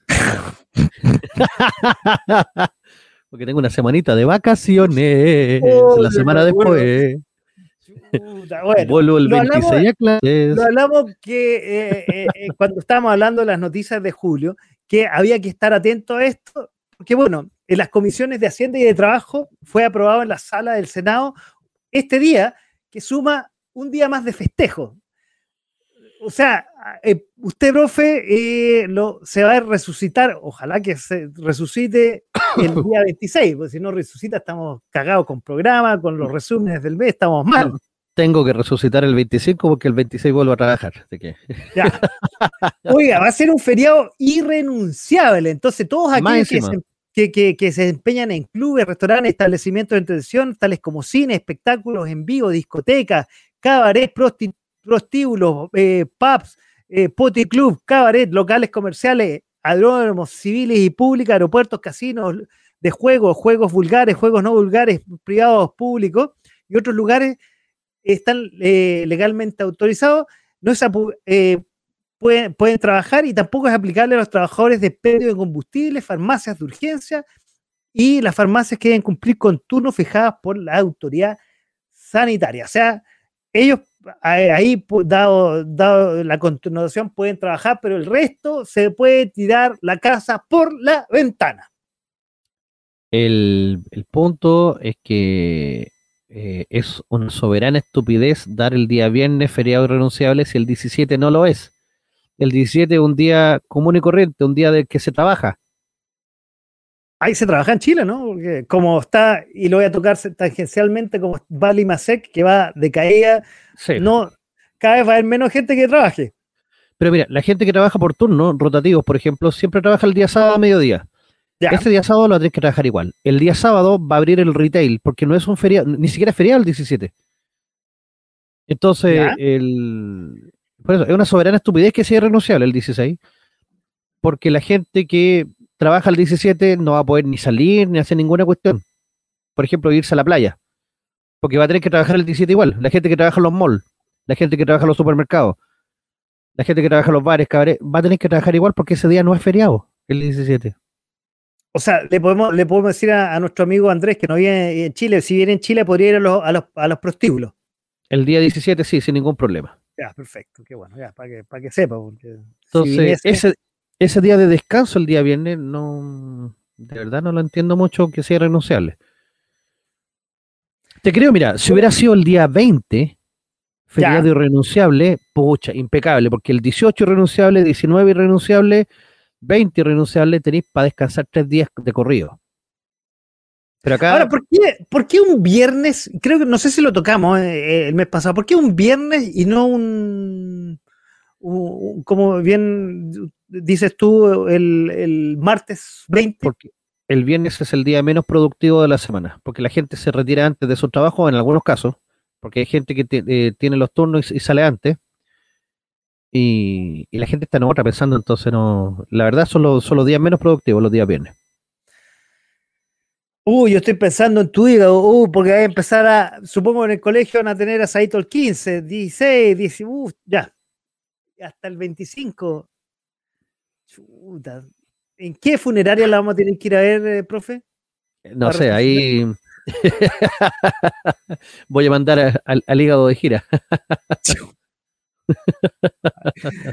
Uy, no lo voy a, yo al profe, eh, aviso, no lo voy a ver, no lo voy a ver hasta el resumen del mes de septiembre, que ojalá haya, porque Dios se apiade del este león.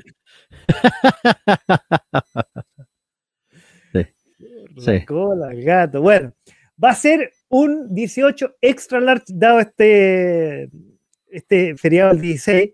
Que todo esto, a ver, con la poquita plata que hay, no hay bono este año, no sé cómo la gente va a disfrutar y dice, hay que disfrutarlo con poquita plata, porque la carne está más cara, eh, los tomates, el anticucho, la entrada a los parques, digamos, las fondas, quiero decir, van a estar mucho más caras, entonces, yo no sé cómo, y las empresas no creo que estén todas para dar aguinaldo.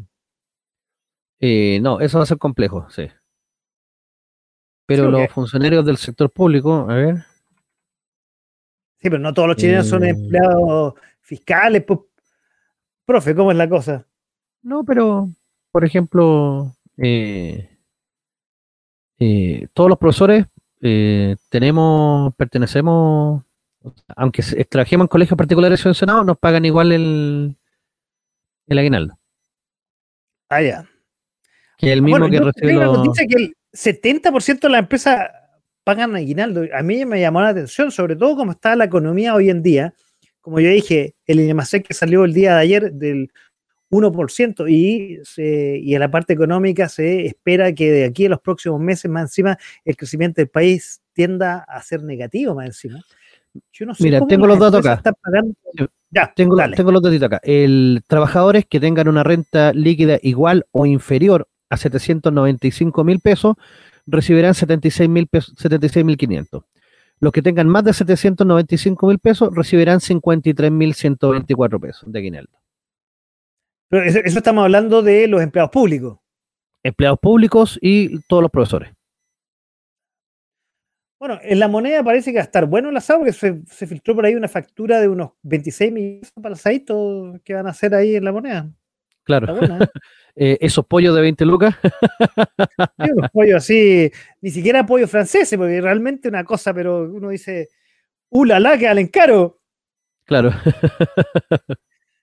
ay, ay, ay. Bueno, así vamos a tener un mega. Eh, bueno, vamos a tener la primera parada del señor Boric. Sí. Ojalá no se equivoque y empiece a marchar y ahí se vaya para el otro lado. uno nunca sabe. Pueden haber más sorpresas en esa parada. Sí. En una de esas, Irina por primera vez ve la parada. De Boric, me refiero. uno nunca sabe. Claro. bueno, esa, eh, eso va a ser interesante. ¿eh? Va, a haber, ver, no sé si la gente irá ahí a, la explanada del Parque O'Higgins, como era tradicional, a ver cómo desfila. Estamos todavía estamos en pandemia eh, entonces no sé si, será un acto realmente republicano, como se hacía generalmente, con las alocuciones de grandes locutores cuando marchaban los distintos cuadros de la Fuerza eh, Armada, Aérea y Carabineros, incluso eh, del extranjero que marchaban tradicionalmente. Mira, acaba de, estoy viendo una foto del, del cierre de campaña de la prueba y sí, al final llegó mucha gente. Ya llegó mucha gente, pero hay una gran eh, eh, interpretación que dan por acá, dice, el cierre de campaña de Guillé fue masivo en la Alameda, igual que este. El de Piñera fue en el Caupolicán. ¿Cuál fue el resultado? Piñera le ganó por 10 puntos a Guillé el 2017. Así que tranquilo, la elección se gana con votos, no con militantes en cierres de campaña. No, eso absolutamente. Por eso, acuérdense que hay que ir a votar el día domingo. El voto es obligatorio. Si usted no ha revisado, yo lo voy a hacer, que lo tengo ahí ya preparado. Tiene que revisarlo en consulta.cervel.cl. Ahí mete su root y le dicen el local de votación donde tiene que ir a votar. Efectivamente. Eh, que en general debería quedar cerca de la casa. A mí, bueno, siempre me ha quedado cerca. Eh, voy caminando y esta vez voy caminando con mi vieja. Nos queda ahí al ladito, ahí en Las Condes. ¿Tú por ahí cerca también? Eh, me queda en el mismo colegio la otra vez, así que. Excelente. Además, vocal de mesa. Vamos a tener alguien que nos va a hablar en directo desde allá. Porque después de eso, y en el 18, para terminar y cerrar el tema, el 18 va a desaparecer el profe hasta el día 25, que ojalá no que eh, crucificado en alguna cruz por ahí. Sí, sí. Si no, si no, vamos a tener que sacarle no solo la bandera, sino las botellas, quizás por dónde. Claro. Para salvarle liga. Y bueno, es un tema de salud y vamos a hablar ahora de salud. Vamos a pasar a otro tema. O algo más que comentar sobre este gran feriado eh, extra largo. No, que la gente que pueda lo aproveche, que porque a lo mejor, si que todo sale mal, a lo mejor es el último feriado que vamos a tener, el último 18 que vamos a poder celebrar como corresponde. no, venga, no, venga con cosas, profe, que eh, lo escuché en el programa del martes que había que empezar a, a, pelar perritos y los gatitos, unos cursos con los haitianos, no, no. Claro, pues, y si es que no alcanza para todo. No quiero comer chip, no quiero comer chip de perro, no, no, no. Claro. Bueno, no. Ya, sigamos con, eh, bueno, después eh, quería cerrar el tema de la resucitar el hígado del profe con el tema de la salud. Ahora vamos a pasar al tema de la salud. Y eh, que ha estado un poco ausente este gobierno, para, bueno, como tantas otras cosas, por eso que poco trabajan, digamos, que es el tema de la quinta dosis. Eh, se me perdió aquí en la pauta lo que... Ah, la quinta dosis la informó el gobierno durante este mes de agosto la ministra eh, María Begoña Oyarza, no, no Oyarza, Yarza, dejó claro que se priorizará la población de riesgo. El profe puede ser de riesgo porque le va a caer el hígado, para la caga. Funcionarios de la salud, salud, no, no salud así como el profe, no, salud de, del ámbito, digamos, sanitario. Las personas inmunosuprimidas para luego seguir con el resto de la población. Pese a que las autoridades no entregaron fecha concreta, para variar, este gobierno no entrega cosas concretas. Sobre el inicio de la aplicación de esta quinta dosis, seguramente no han comprado ni una puta dosis. La ministra Yerza remarcó que será este año 2022. ¿Cuándo el 2022? Bueno, el 2022 se acaba el 31 de diciembre. Claro. Podría empezar el 30. Ay, ay, a ver. Eh, pucha, ¿qué más se puede decir? Eh, tengo una imagen por acá que me gustaría. A compártala. Eh, pero bueno, eh, a ver, este gobierno en realidad, a ver, yo, yo lo, que lo que podemos complementar y compartir es que, a ver, la ha sacado barata, porque recordemos que el gobierno anterior fue muy criticado por espacio público, por la misma hoy día ministra del Interior, que era presidenta del Colegio Médico, eh, por una mala gestión en salud con respecto al eh, manejo de la pandemia, del COVID-19. Pero este gobierno se la ha llevado pelada porque todo el trencito y toda la gestión que hizo el gobierno anterior, eh, este gobierno lo ha dejado en piloto automático. Claro. entonces, ahí no sé cómo lo van a hacer al final, porque te acordé que salieron diciendo, no, los tenemos a todos identificados, sabemos dónde, dónde trabajan, dónde estudian y los vamos a ir a vacunar. Para ah, todos ellos, tenéis razón, tenéis razón, exactamente. Para, para todos ellos les tengo lo siguiente. A ver, ahí estamos compartiendo la imagen. para los que nos están escuchando, dice aquí, sale el, sale el profesor Rosa y dice, para la weá, claro.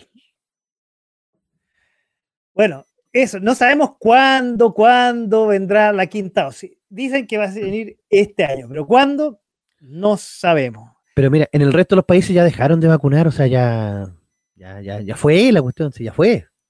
A todo esto, bueno, voy a tocar un tema que no está en la pauta, pero está relacionado. ¿Qué pasa con la mascarilla, ya que estamos de a poco sin mascarilla? Ah, hay voces de que se va a acabar la mascarilla. Me acuerdo que había dicho, no sé si este, el gobierno anterior antes de salir, que ya eh, en espacios públicos ya se dejaba de usar la mascarilla, pero parece que se echaron para atrás. Igual los números no son bajos, entonces... Este pero la, letalidad, el problema es que, la, o sea, la ventaja es que la letalidad prácticamente bajó al, al mínimo, o sea, la gente se contagia de COVID, pero se resfría. Y era, o sea, ya, no hay mayor daño, son muy pocos los que están cayendo eh, hospitalizados o, han muerto, o sea, las muertes son escasas para el nivel de contagio que hay. Entonces, de hecho, está matando más gente la influencia tradicional, la influenza, perdón, que el, que el mismo bicharraco. Entonces, la verdad ya no tiene sentido andar con mascarilla en la calle, porque la gente, o sea, en, lugares más cerrados, porque la gente, por ejemplo, en restaurante está lleno, y la gente está sin mascarilla, entonces la verdad no, no veo como la, necesidad de, hacer todo eso.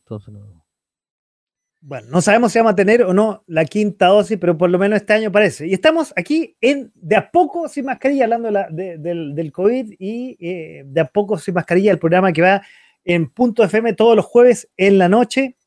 A partir de las 10 de la noche estamos esta noche junto al profe que está aquí a mi derecha revisando las noticias de eh, agosto. Y vamos a pasarle a la otra noticia, eh, profe, relacionado con el tema de la salud, que fue la semana, y se encuentra ahí la imagen, porque no la encontrado, aquí está, la semana negra de las ISAPRE. Y no ha sido la semana negra, parece que va a ser el año negro de la ISAPRE, que independiente de eh, si gana o no la opción y la propuesta nueva de constitución, la ISAPRE no la están pasando bien aparentemente. Bueno, todos los años ha sido histórico y al final esto es como un cuento loco, uno nunca sabe, porque siempre lloraban que suben los costos, que siempre van a perder y siempre tienen números bastante exitosos, cosa que no sé si pasará este año.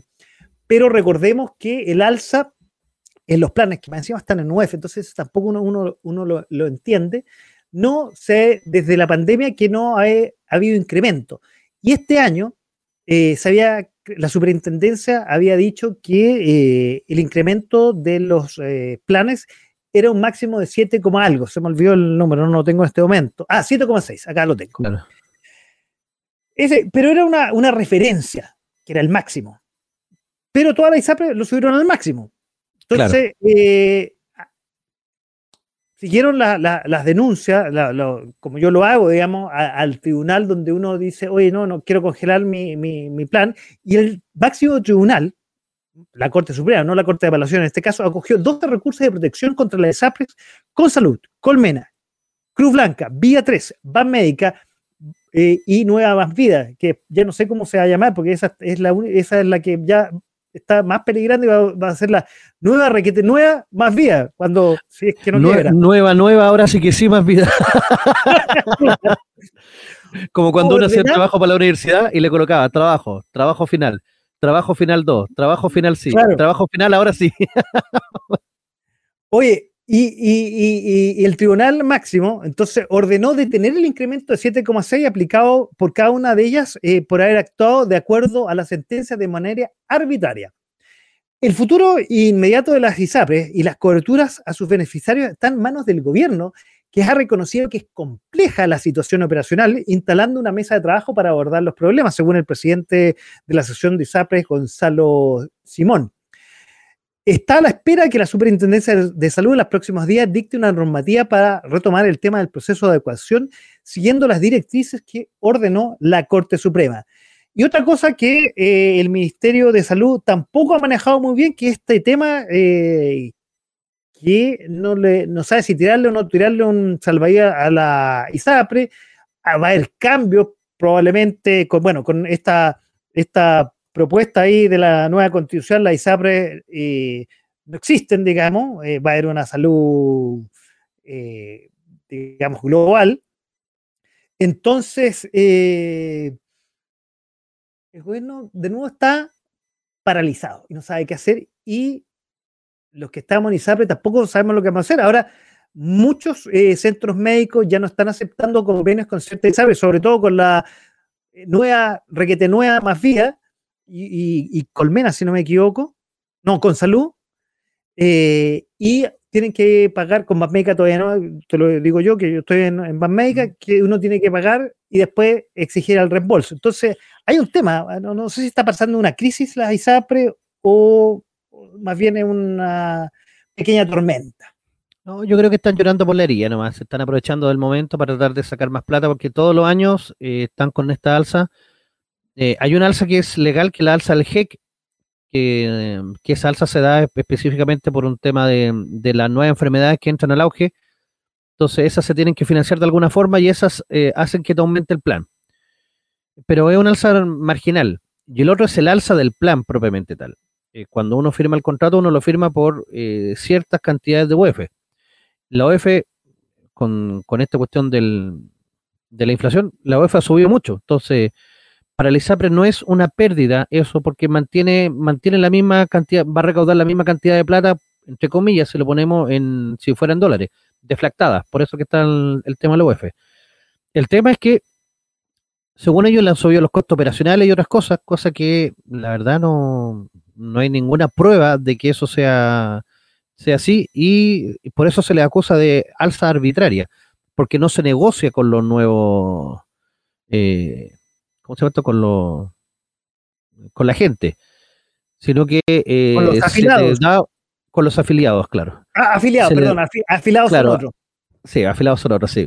Se te da un mes para que tú puedas renunciar a la ISAPRE, pero ¿qué hace cobertura? Entonces, a veces tú tenías un plan bueno y tú eh, tienes que renegociar con la ISAPRE, pero te dejan muy poco margen de maniobra.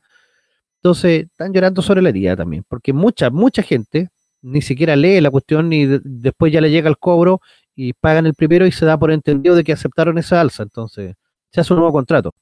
El problema es que ese nuevo contrato no está firmado por el titular y ahí es donde pueden demandar, porque te tienen que hacer firmar un nuevo contrato. Absolutamente. Yo lo sé, yo, yo te digo, he ido a la Corte de Apelaciones durante todos estos años y tengo congelado el plan porque, y eso es un tema que yo en realidad de la ISAPRE hace mucho tiempo que no sí, o sea, al principio me acuerdo que eh, el, el, abogado que yo tengo para el caso decían, Oye, son tan pocos que la ISAPRE no se preocupan y a, al final eh, lo, paga el resto, pero cada vez esto fue aumentando y no se dieron cuenta que están realmente eh, la, la, vaca de, de, los huevos de oro, que es lo que estoy diciendo, pero... Sí, pues, la gallina de los huevos de oro. La gallina de los huevos de oro se lo está, se le está acabando, o se está acabando la leche de la vaca, eso quería decir. Claro, entonces se están, se están aprovechando, pero... Ahora, mi pregunta será, dado que habría un cambio, y lo, y lo más probable que con esta, este bodrio, digamos, de, de constitución, perdón, o con esta propuesta, me, voy a poner más parcial, digamos, eh, o imparcial, quiero decir. Eh. Hay una salud única, o con una nueva propuesta que vendrá a futuro, habría una, quizá unos seguros únicos que suena bastante eso y sería, y, y pasa en otros países y, hay bastante historias de éxito. Eh, y que pasarían como seguros privados o segui seguirían como parte de este sistema, ¿será que el gobierno quiere dejarlas de, de, de, sangrar y que vayan mutando a medida que eh, vayan eh, existiendo una nueva propuesta de salud pública general? Es que el, el, el, nuevo sistema de salud que se propone efectivamente elimina el concepto de salud privada, pasamos, pasamos todo al sistema público, tu 7% se va al sector público. No, no, Ahora, pero yo, me, no, espérate, tú, perdón que te interrumpa. ¿Mm? Y para complementar, me refiero con un nuevo sistema que no, no es el que se propone eh, aquí, sino un nuevo sistema, digamos. Como que ah, puede ser en otro. Argentina o en Europa. Ya, lo que pasa es que, por ejemplo, eh, pongamos el caso de Estados Unidos. En Estados Unidos no existe ni siquiera FONASA. De hecho, cuando Obama, el Obamacare intentó hacerlo, más lo que criticaron a Obama porque lo trataron hasta de comunista, porque quería colocar un sistema parecido a FONASA. Estados Unidos funciona con un sistema de seguros. Entonces tú contratas tu seguro individualmente con tu aseguradora y, y ahí ellos verán cuánto te descuentan de, tu sueldo. Pero acá en Chile, como somos malos pa, para ahorrar y para ir nosotros directamente a pagar, se nos descuenta automáticamente, ya sea para el sector público o para el sector privado. Pero el sector privado, eh, ponte el caso ya que llegara a ganar la prueba, ponte en el caso ya, hipotético, que llegara a ganar. Ellos podrían pasar a ser eh, un sistema de seguro, porque ellos también tienen el negocio de las clínicas pero las clínicas se las van a expropiar, porque van a ser de interés público. Entonces, adiós las clínicas privadas también, eh, adiós todo eso, y solamente van a quedar como pequeñas aseguradoras en, el ámbito de salud. Lo más probable es que diversifiquen su negocio y pasen a ser aseguradoras de auto, aseguradoras de, no sé, por ejemplo, eh, Banmédica, por poner un ejemplo nomás, podría pasar perfectamente a entregar seguros personales, aparte de seguros de salud, seguros de vida, y transformarse en compañía de seguros. Algo pasó, estamos con el profe. Y me quedé, y me quedé ah. pegado de nuevo. Sí, yo estaba complementando. Estamos con el profe revisando eh, las noticias del mes de agosto. Y uno de esas, mira que tuvo la ISAPRE con Pero sí, yo, la decisión de la Corte Suprema. Yo creo que están llorando por están llorando de más, no, no, es para darle tanto color. Bueno, guagua que eh, no llora, no mama. efectivamente, sí. sí. Eso es verdad. Oye, y eso me da pie porque no, creo que valga la, pena seguir hablando del tema. Eh, seguramente lo vamos a ir seguir hablando en septiembre o adelante cuando tengamos una nueva propuesta de constitución o esto se vaya dilucidando. El gobierno no quiere tocar este fierro, van reuniones tras reuniones, pero en los fierros calientes no los toca, estamos claros. Entonces, pasemos al otro, uh. pasemos al otro tema. ¿Qué pasó? ¿Qué pasó, profe? No, es que esto sí que es impactante. En este momento, eh, impacto. Intentaron asesinar a la vicepresidenta de Argentina, Cristina Fernández, en Buenos Aires. Un hombre quiso abrir fuego, pero el arma no se disparó. Y está a centímetros la pistola al lado de ella. Ah, no, ¿tenemos imágenes? ¿Tenemos imágenes? no? Busque imágenes mientras yo voy con el otro tema. ¿Le parece, profe? Esto, esto estará en vivo y en directo, eh, programa caliente. Bueno, yo voy a pasar al otro tema mientras tú buscas las imágenes y seguimos comentando el tema vamos con este tema que se llama la ley Papito Corazón. Mira, ahí está, te la comparto al tiro. A ver, vamos, vamos, vamos, a ver. De a poco sin mascarilla en vivo y en directo dice, intentaron asesinar a la vicepresidenta argentina Cristina Fernández de Kirchner en Buenos Aires. Un hombre quiso abrir fuego, pero el arma no se disparó. Uy, ahí se ve la pistola. uy, uy, uy. ¿Será montaje? Porque fallar tan cerca sospechoso. Bueno, con Cristina Fernández, oye, se puede eh, creer cualquier eh, cosa. Eh. Bueno, lo vamos a tocar, espérate, te adelantaste porque está entre los temas internacionales que vamos a tocar un ratito más. Ya. Oye, bueno, vamos con el tema de la ley Papito Corazón, que ahí estamos. Ahí, estamos. Que los deudores estarán obligadas a pagar pensión alimenticia, deberán pagar pensión con los ahorros previsionales, con los tan vapuleados ahorros previsionales que al final depende eh, si gana o no a la PRO. Eh, y tenemos esta propuesta de constitución, los ahorros no sabemos si van a ser o no nuestros. Y eh, tiene varios objetivos. Uno, establecer un mecanismo de pago permanente de la deuda de la pensión de alimentos que mantiene la persona deudora con uno o más de sus hijos o hijas. Mejorar el acceso a información financiera a las personas deudoras, siendo el Estado el encargado, siempre el Estado, encargado de investigar de las cuentas bancarias u otros instrumentos de inversión o financieros que esta persona tenga. Y tercero, que el proceso se realice con criterios de justicia y dignidad. Yo creo que es un gran avance. ¿eh? Yo que pago pensión de alimenticia y creo que soy uno de los pocos, digamos, y pago más allá de eso, pero lo voy a cortar, aviso, paso el dato, lo voy a cortar a partir de este mes de septiembre. Eh, Chan. paso la noticia a través de la red del programa, de a poco sin mascarilla. Oye, eh, pero es una cosa que valía. hay muchos frescos raj que no pagan ni nada. Y que prefieren ir a la cárcel, digamos, y pasar una noche ahí y no pagar nada. No, eh, lo dijo ante todo, o sea, si tenía una responsabilidad tenéis que cumplirla. Y si no pagáis, que te la descuenten del, del de tu... Antiguamente era el 10%, pero ahora que te la descuenten de tu AFP, maravilloso. Oye, pero bueno, yo voy a pasar el datito a todo esto. ¿ah? Eh, sí, los papás eh, tenemos que pagar, por algo podemos, quisimos tener hijos y es una responsabilidad. Pero paso el dato, también una responsabilidad del hijo ser hijo ¿ah? y comunicarse con los papás. Paso el dato. ¿ah?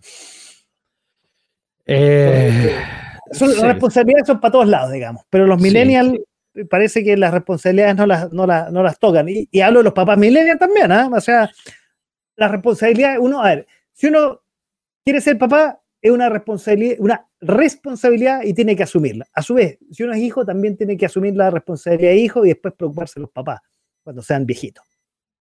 Sí. Entonces, esto va a solucionar un poco porque realmente yo que estaba en los juzgados de familia, porque usted sabe, profe, que me han demandado, las he ganado todas, porque en realidad cuando uno es justo, eh, gana las cosas. Eh, pero yo conocí muchos casos en realidad donde que pagan esto y se van de viaje más encima con la mina. No, hay, hay tanto cara raja en este, este país, loco, que de verdad llega a ser. Eh, llega a dar rabia porque los cabros chicos son caros, o sea, son caros de mantener. Está caro el, guagua, como dicen. Esto efectivamente hay que ponerse, hay que ponerse. Si te gustó hacer la cochinadita, también tenés que asumir las consecuencias. Entonces, eh, yo aplaudo esta nueva ley, Papito Corazón, para que por la fuerza, por último, te, eh, tengáis que hacer cargo y, sacarte la platita. Absolutamente. Ahora, el, nivel de deuda también es brutal. Eh, tengo entendido que más del 40% de, los, de, los, de las personas que están con pensión de alimentos no lo paga. No, yo diría que la cifra es mucho mayor. ¿ah? Debe ser Malta, ya es más alta. Por eso, por eso, si no, yo creo que si hubiera sido de un 40%, quizás no hubiera salido la ley. Y se, y se agradece esta ley. En realidad, yo, te digo, yo que de pago pensión de alimentos, una, responsabilidad, una responsabilidad, vuelvo a decir, para que se escuche bien. Y como dices, si uno quiere ser papá, tiene que asumir las responsabilidades, como toda la vida, digamos. Si uno asume cosas, tiene que ser responsable. Claro. Entonces, un aplauso, un aplauso por esta ley, muy buena que lo haya sacado este gobierno y, y paguen los papitos corazón, pues, ¿no? Les gusta ser sugar daddy algunos, pero no ser papitos corazón, que son cosas distintas. Claro.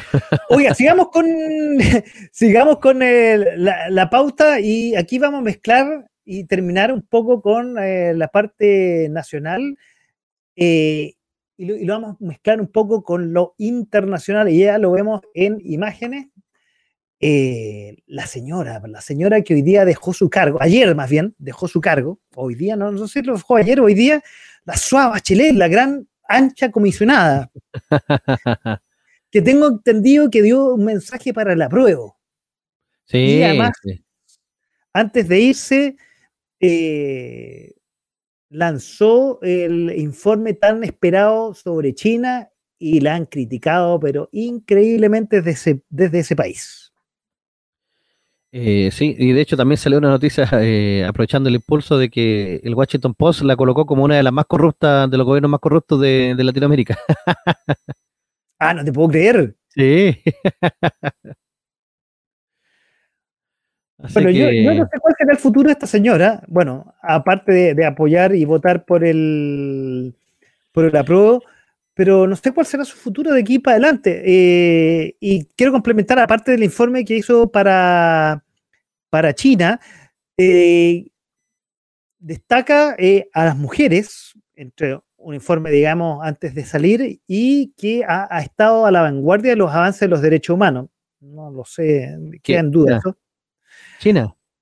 Eh, no, no, no. Ah. Destaca a las mujeres en su informe, un informe, digamos, previo, que es independiente de China, como cierre de su gestión.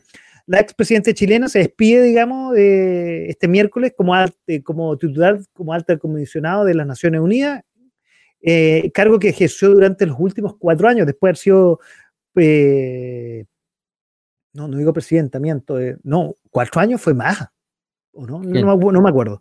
Y antes de terminar su periodo, alertó cada vez más de la más frecuencia de ataques contra los defensores de los derechos humanos y advirtió que el mundo afronta una coyuntura crítica. Pero su gestión más ah. bien sido por los informes que hizo en contra, no sé si en contra, pero eh, eh, de Venezuela fueron débiles, fueron, o sea, más bien los únicos informes que fueron fuertes fueron hacia Chile, contra el gobierno de Sebastián Piñera, pero el resto, ah, porque habían, eh, había, digamos, ropa tendida, pero el resto de los países fue más bien débil su, su lucha contra los derechos humanos. O imagínate Nicaragua, Venezuela, sí, pues, Nicaragua, Venezuela, el mismo China, no, nada, Cuba, no, esos son paraísos de los derechos humanos, entonces No, sí. De hecho, en, en, en la Comisión de los Derechos Humanos ya no la quiere nadie, sí. Sí, se va no porque se quiere ir, sino porque nadie la quiere para que siga. claro, digamos que su gestión fue más bien débil y eh, no sé si su aporte fue, digamos, destacable. No, no, para nada. De hecho, fue muy política su gestión, política partidista, pero está alineada con la Agenda 2030 de la ONU y todo, lo que sabemos, todos estos procesos que se están llevando en Latinoamérica también apuntan a eso, entonces, a instaurar la Agenda 2030. Oye, absolutamente. Bueno, no va a votar aquí, va a votar en, allá en Ginebra y veamos qué pasa a futuro. Yo creo que va a tender a desaparecer. A mí modesta eh, entender, porque no sé si tiene mucho más que aportar, digamos, para la política chilena. No, la verdad, no, no creo que, que pueda aportar mucho. Bueno, salió en la última frase al rechazo y están todos vueltos locos, que, ay, su Bachelet, sí, voy a cambiar mi voto. Nunca fue. No, no creo que haya movido la aguja. Yo no la vi, ¿eh? pero no sé si, te digo, no sé si el aporte fue, digamos, una cosa que uno diga, oh, todos los indecisos, dado que salió ella, listo. no pasa nada. No, no, no pasa nada, ¿no?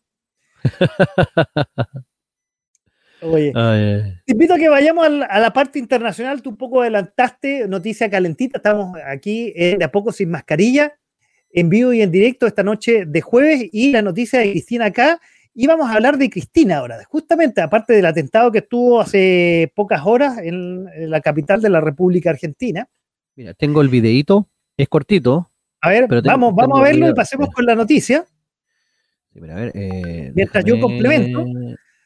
Eh, lo que pasó con respecto a. Ya. Mira, lo voy a, agrandar para que se vea. Son seis segundos. Pero. Vamos a ver, vamos a verlo. podría vale la pena pasarla. Eh, es impresionante, muestra a las claras lo que podría vale la pena pasarla. Pero parece que venía saliendo a algún lugar, ¿eh? sí, venía, claro. Vale la pena pasarla. Eh, Parece que sí iba a subir al auto. Pero vendría saliendo de su. Vale la pena pasarla. Eh, es impresionante. De su, departamento. no sé, pero en verdad fue como. Hasta, los mismos eh, guardias, como que no, no, alcanzan a ver qué pasa. vale la pena pasarla.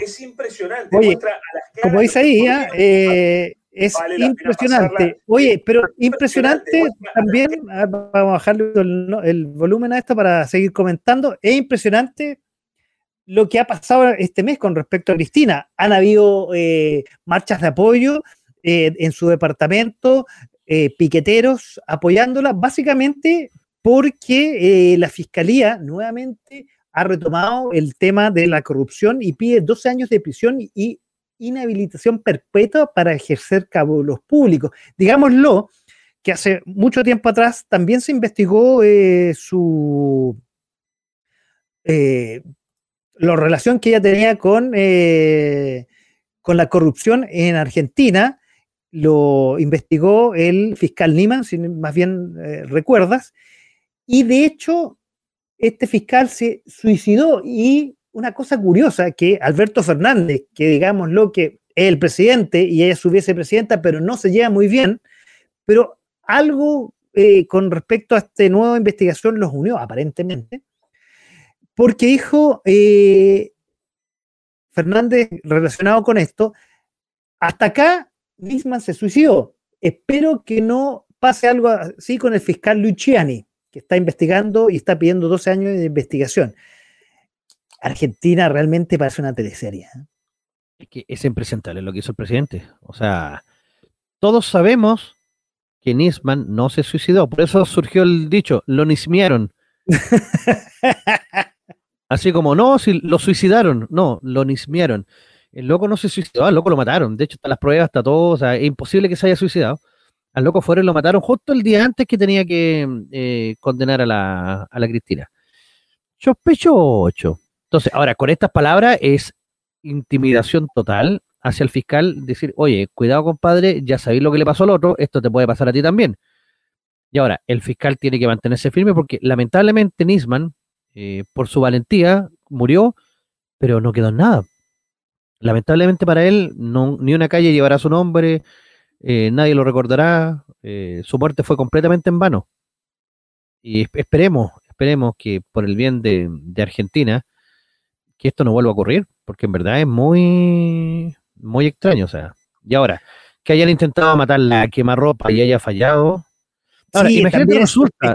la La, la loca queda como héroe, como héroe del pueblo. Y no, es súper extraño, muy extraño. Sí, todo lo relacionado con los Kirchner ha sido curioso y misterioso desde un comienzo. Y de hecho, recordemos por qué le están investigando, por toda esta corrupción. A ver, en su tierra, voy a recapitular más bien, eh, se organizó una empresa constructora con un amigo de los eh, Kirchner, que de experiencia, digamos, eh, en obras civiles o en construcción tenía cero, huevo, y el ministro, por decir, de obras públicas de, la época, no sé si el local, digamos, de, de, la, de donde ellos son, sino, o, el, digamos, del gobierno, le pasaba y ganaba todas las obras de, en esa región esta empresa constructora que de experiencia tenía nada.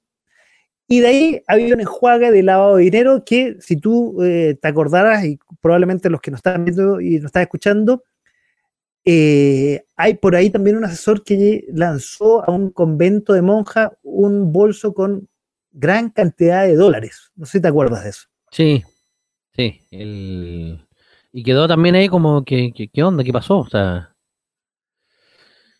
Ay, ay, o sea, Argentina, no, no, no, la verdad no, no, puede eh, esperar mucho de un país en el que la corrupción se enquistó en lo más profundo de su aparato, donde la gente es comprada por los gobiernos de turno para no hacer nada. Los famosos piqueteros, las planeras, como le llaman, que reciben plata literalmente por no hacer nada. Entonces, obviamente van a salir a defender con uña y dientes el gobierno y, toda la plata que se roban. O sea, imagínate, Cristina acá triplicó su patrimonio este año, lo triplicó. O sea, ¿qué, eh, eh, ¿en qué inversión tú tienes que estar para ganar cuánto? ¿Un 300%? No, y además, cualquier persona, a ver, no, no digo recordemos, pero pongamos en contexto que hoy día Argentina está con una inflación del, que va a llegar al 80%, crecimiento es casi nulo en Argentina. Eh, ¿Cómo una persona en qué negocio está triplicando su fortuna si Argentina no tiene por dónde tener eh, tanta buena inversión? Eh, hace poco, y lo comentamos el mes pasado, que un ex congresista, Sergio Massa, que fue ex candidato presidencial, lo nombramos como supra ministro de Economía para de alguna forma arreglar la cagada económica que hay en la Argentina. Y esta mujer triplica o duplica o aumenta su riqueza en un país donde prácticamente está quebrado.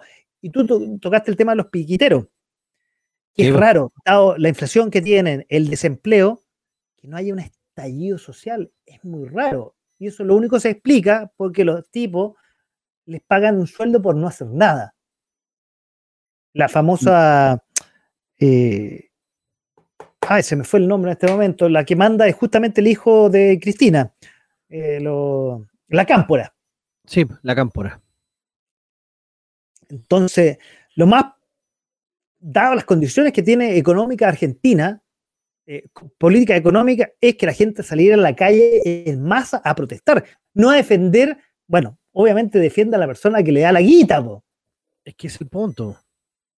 Sí, es el gran punto.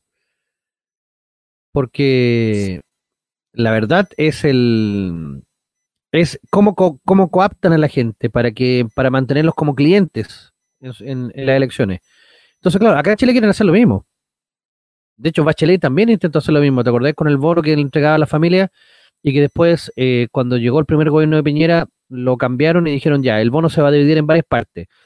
Eh, si el cabro chico asiente más del 80% a clase, tiene bono. Si la mamá encuentra pega, tiene otra parte del bono y así. Y la gente se emputeció. Ahora, bueno, dadas las condiciones, habría un estallido social, pero como la, cámpora que maneja a todos estos piqueteros, eh, y de hecho hay un video que no sé si eh, tú has visto y, no sé si la gente que nos ve y nos escucha lo, lo, ha visto, que sale una mujer que dice, che, ¿para qué voy a ir a trabajar si por 200 mil pesos, te estoy inventando, si el gobierno me pasa los 200 mil pesos, ¿para qué trabajar? No, qué vergüenza. Estoy, parafraseando, ¿no? Es algo así, digamos. A ella la llevaron a la tele. La llevaron a la tele porque pensaron que era como una joda y no. Ella defendía el hecho de no trabajar. Y en el fondo vivir, vivir de los impuestos de los demás. Es, una vergüenza. Y en general, lo, a ver, los regímenes socialistas tirados para comunistas son de ese estilo. Y, Ah, y, voy a comentar, y con esto, por lo menos por mi parte, termino el tema de Cristina. No sé si leíste algo que comentó nuestro amigo Andrés, Andrés Retic, que nuevamente le mandamos un saludo, que está en Buenos Aires y que probablemente comparte con nosotros el domingo. ¿Por qué no ha caído el comunismo o el régimen socialista en Argentina? Muy bueno su análisis, no sé si lo leíste. No, no lo alcancé a leer. Bueno, básicamente lo que nos comenta nuestro amigo Andrés es que eh, el, socialismo no ha llegado a Argentina dado el gran poder del peronismo. El peronismo eh, que está ya hace varias décadas en el país se ha dedicado mucho al ámbito social y ayudar a, los más pobres. Y la base del kirchnerismo un pago eh, peronismo aumentado es ayudar a la clase social. Y con esto de ayuda a la clase social evita que entre el foco socialista, comunista, izquierdista, como lo conocemos en los otros países, hoy día eh, en Venezuela, en Ecuador, en Perú, eh, algo en Chile y el siguiente tema que vamos a conversar, lo que probablemente va a pasar en Colombia. Eh, sí, Sí, el, tema bueno es que el, tema Argentina igual da, da como para hacer un programa completo solamente para analizar Argentina.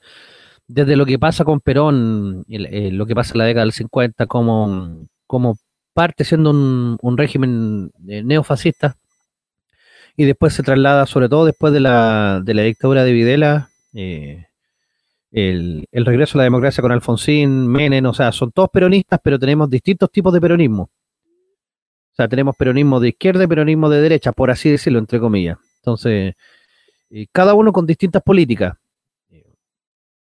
Pero lo que han hecho ahora último ya no es peronismo, ya es directamente clientelismo. Ah, absolutamente, claro.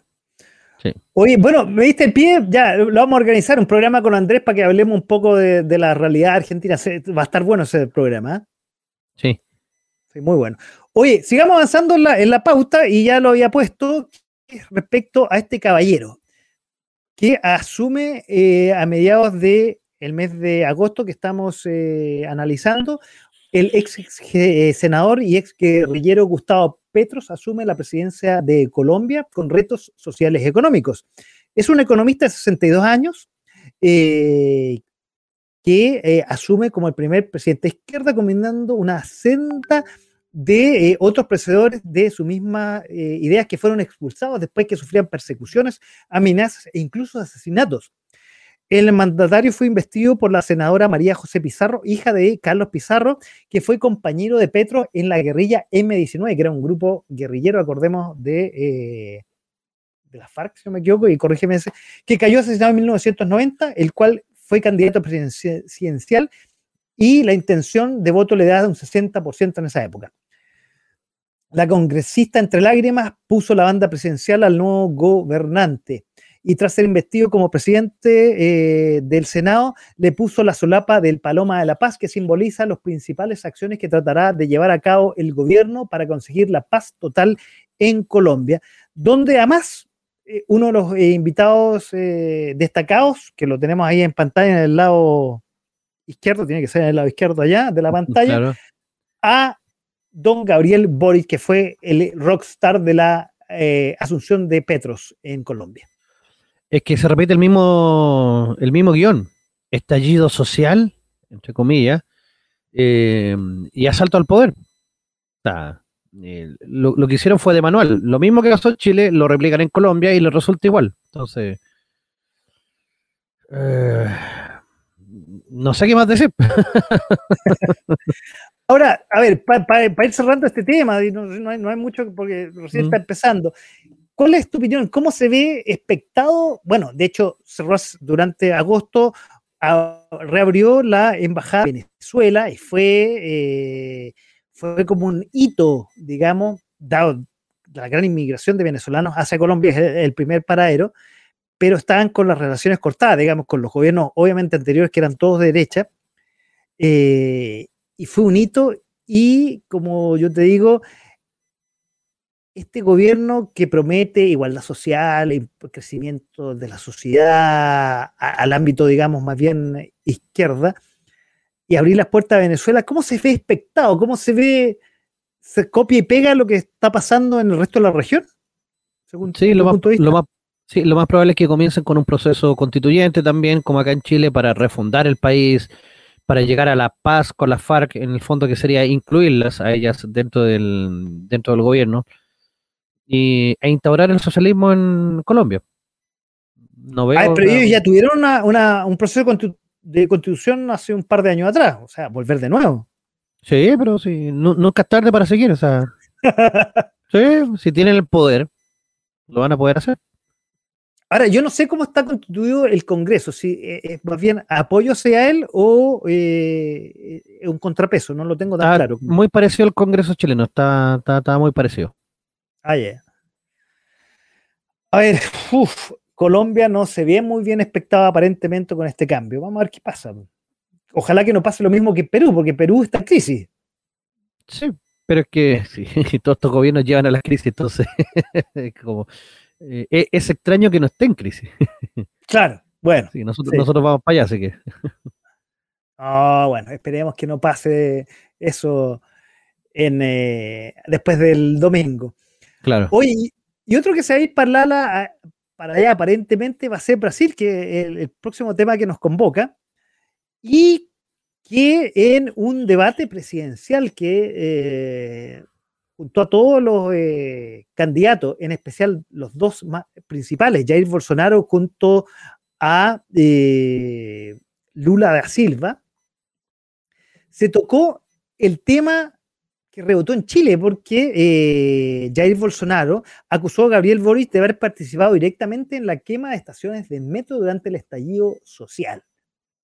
Eso obviamente causó cierto molestia en, eh, el gobierno chileno que situó al embajador de Brasil en Santiago y califica como eh, inaceptable las acusaciones de Bolsonaro. Y quiero complementar con eso que recordemos que desde que asumió Gabriel Boric, todavía no existe un embajador de Chile en Brasil. Sí, sí, a ver, el, tema de Bolsonaro, bueno, eh, la gran pregunta es cómo lo supo antes que nosotros.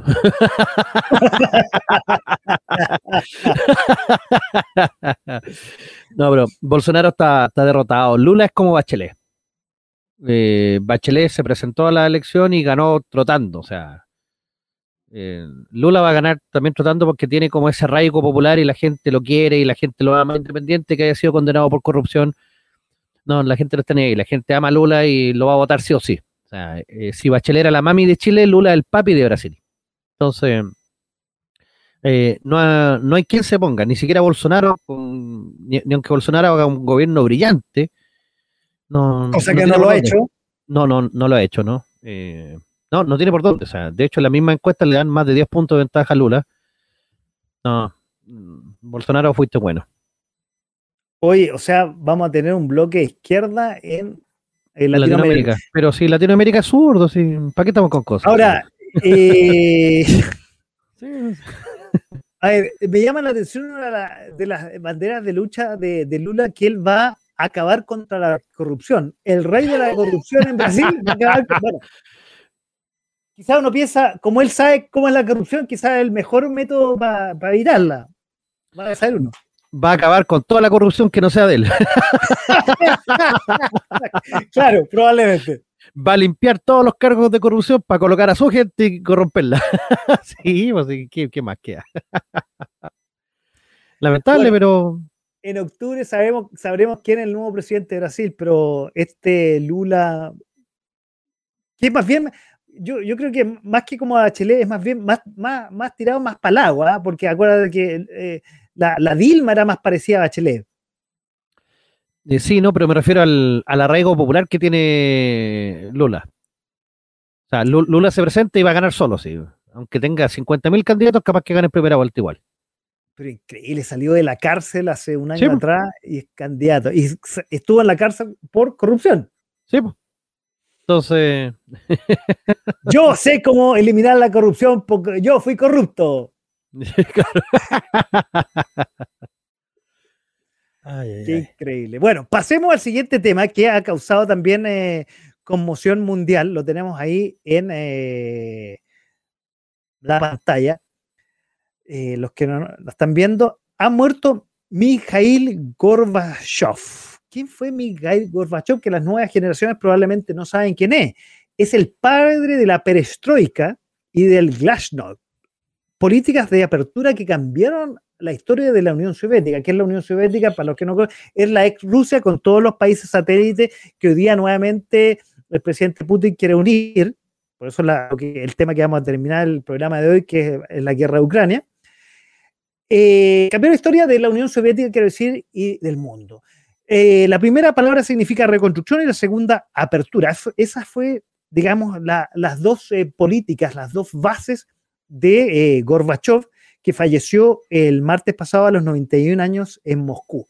la despedida de este gran político y presidente de la Unión Soviética, o el último presidente de la Unión Soviética, será el día sábado en Moscú. Y de hecho Putin fue eh, a despedirlo y se cuenta por ahí que no eran, eh, a pesar de que dicen por ahí que Putin es como el hijo político de, de Gorbachev, no se llevan muy bien.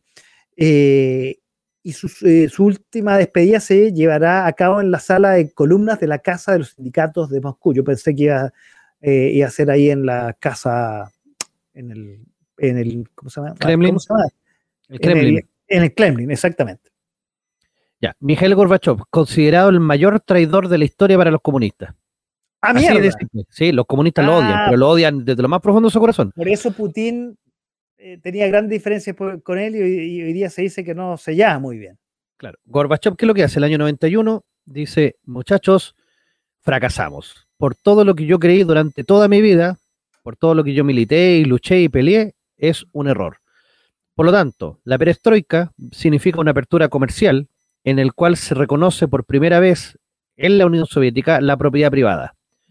Y la Glasnost, que es menos conocida, pero tanto más importante, es la apertura política y em, de los medios de prensa. Significa que existe la oposición.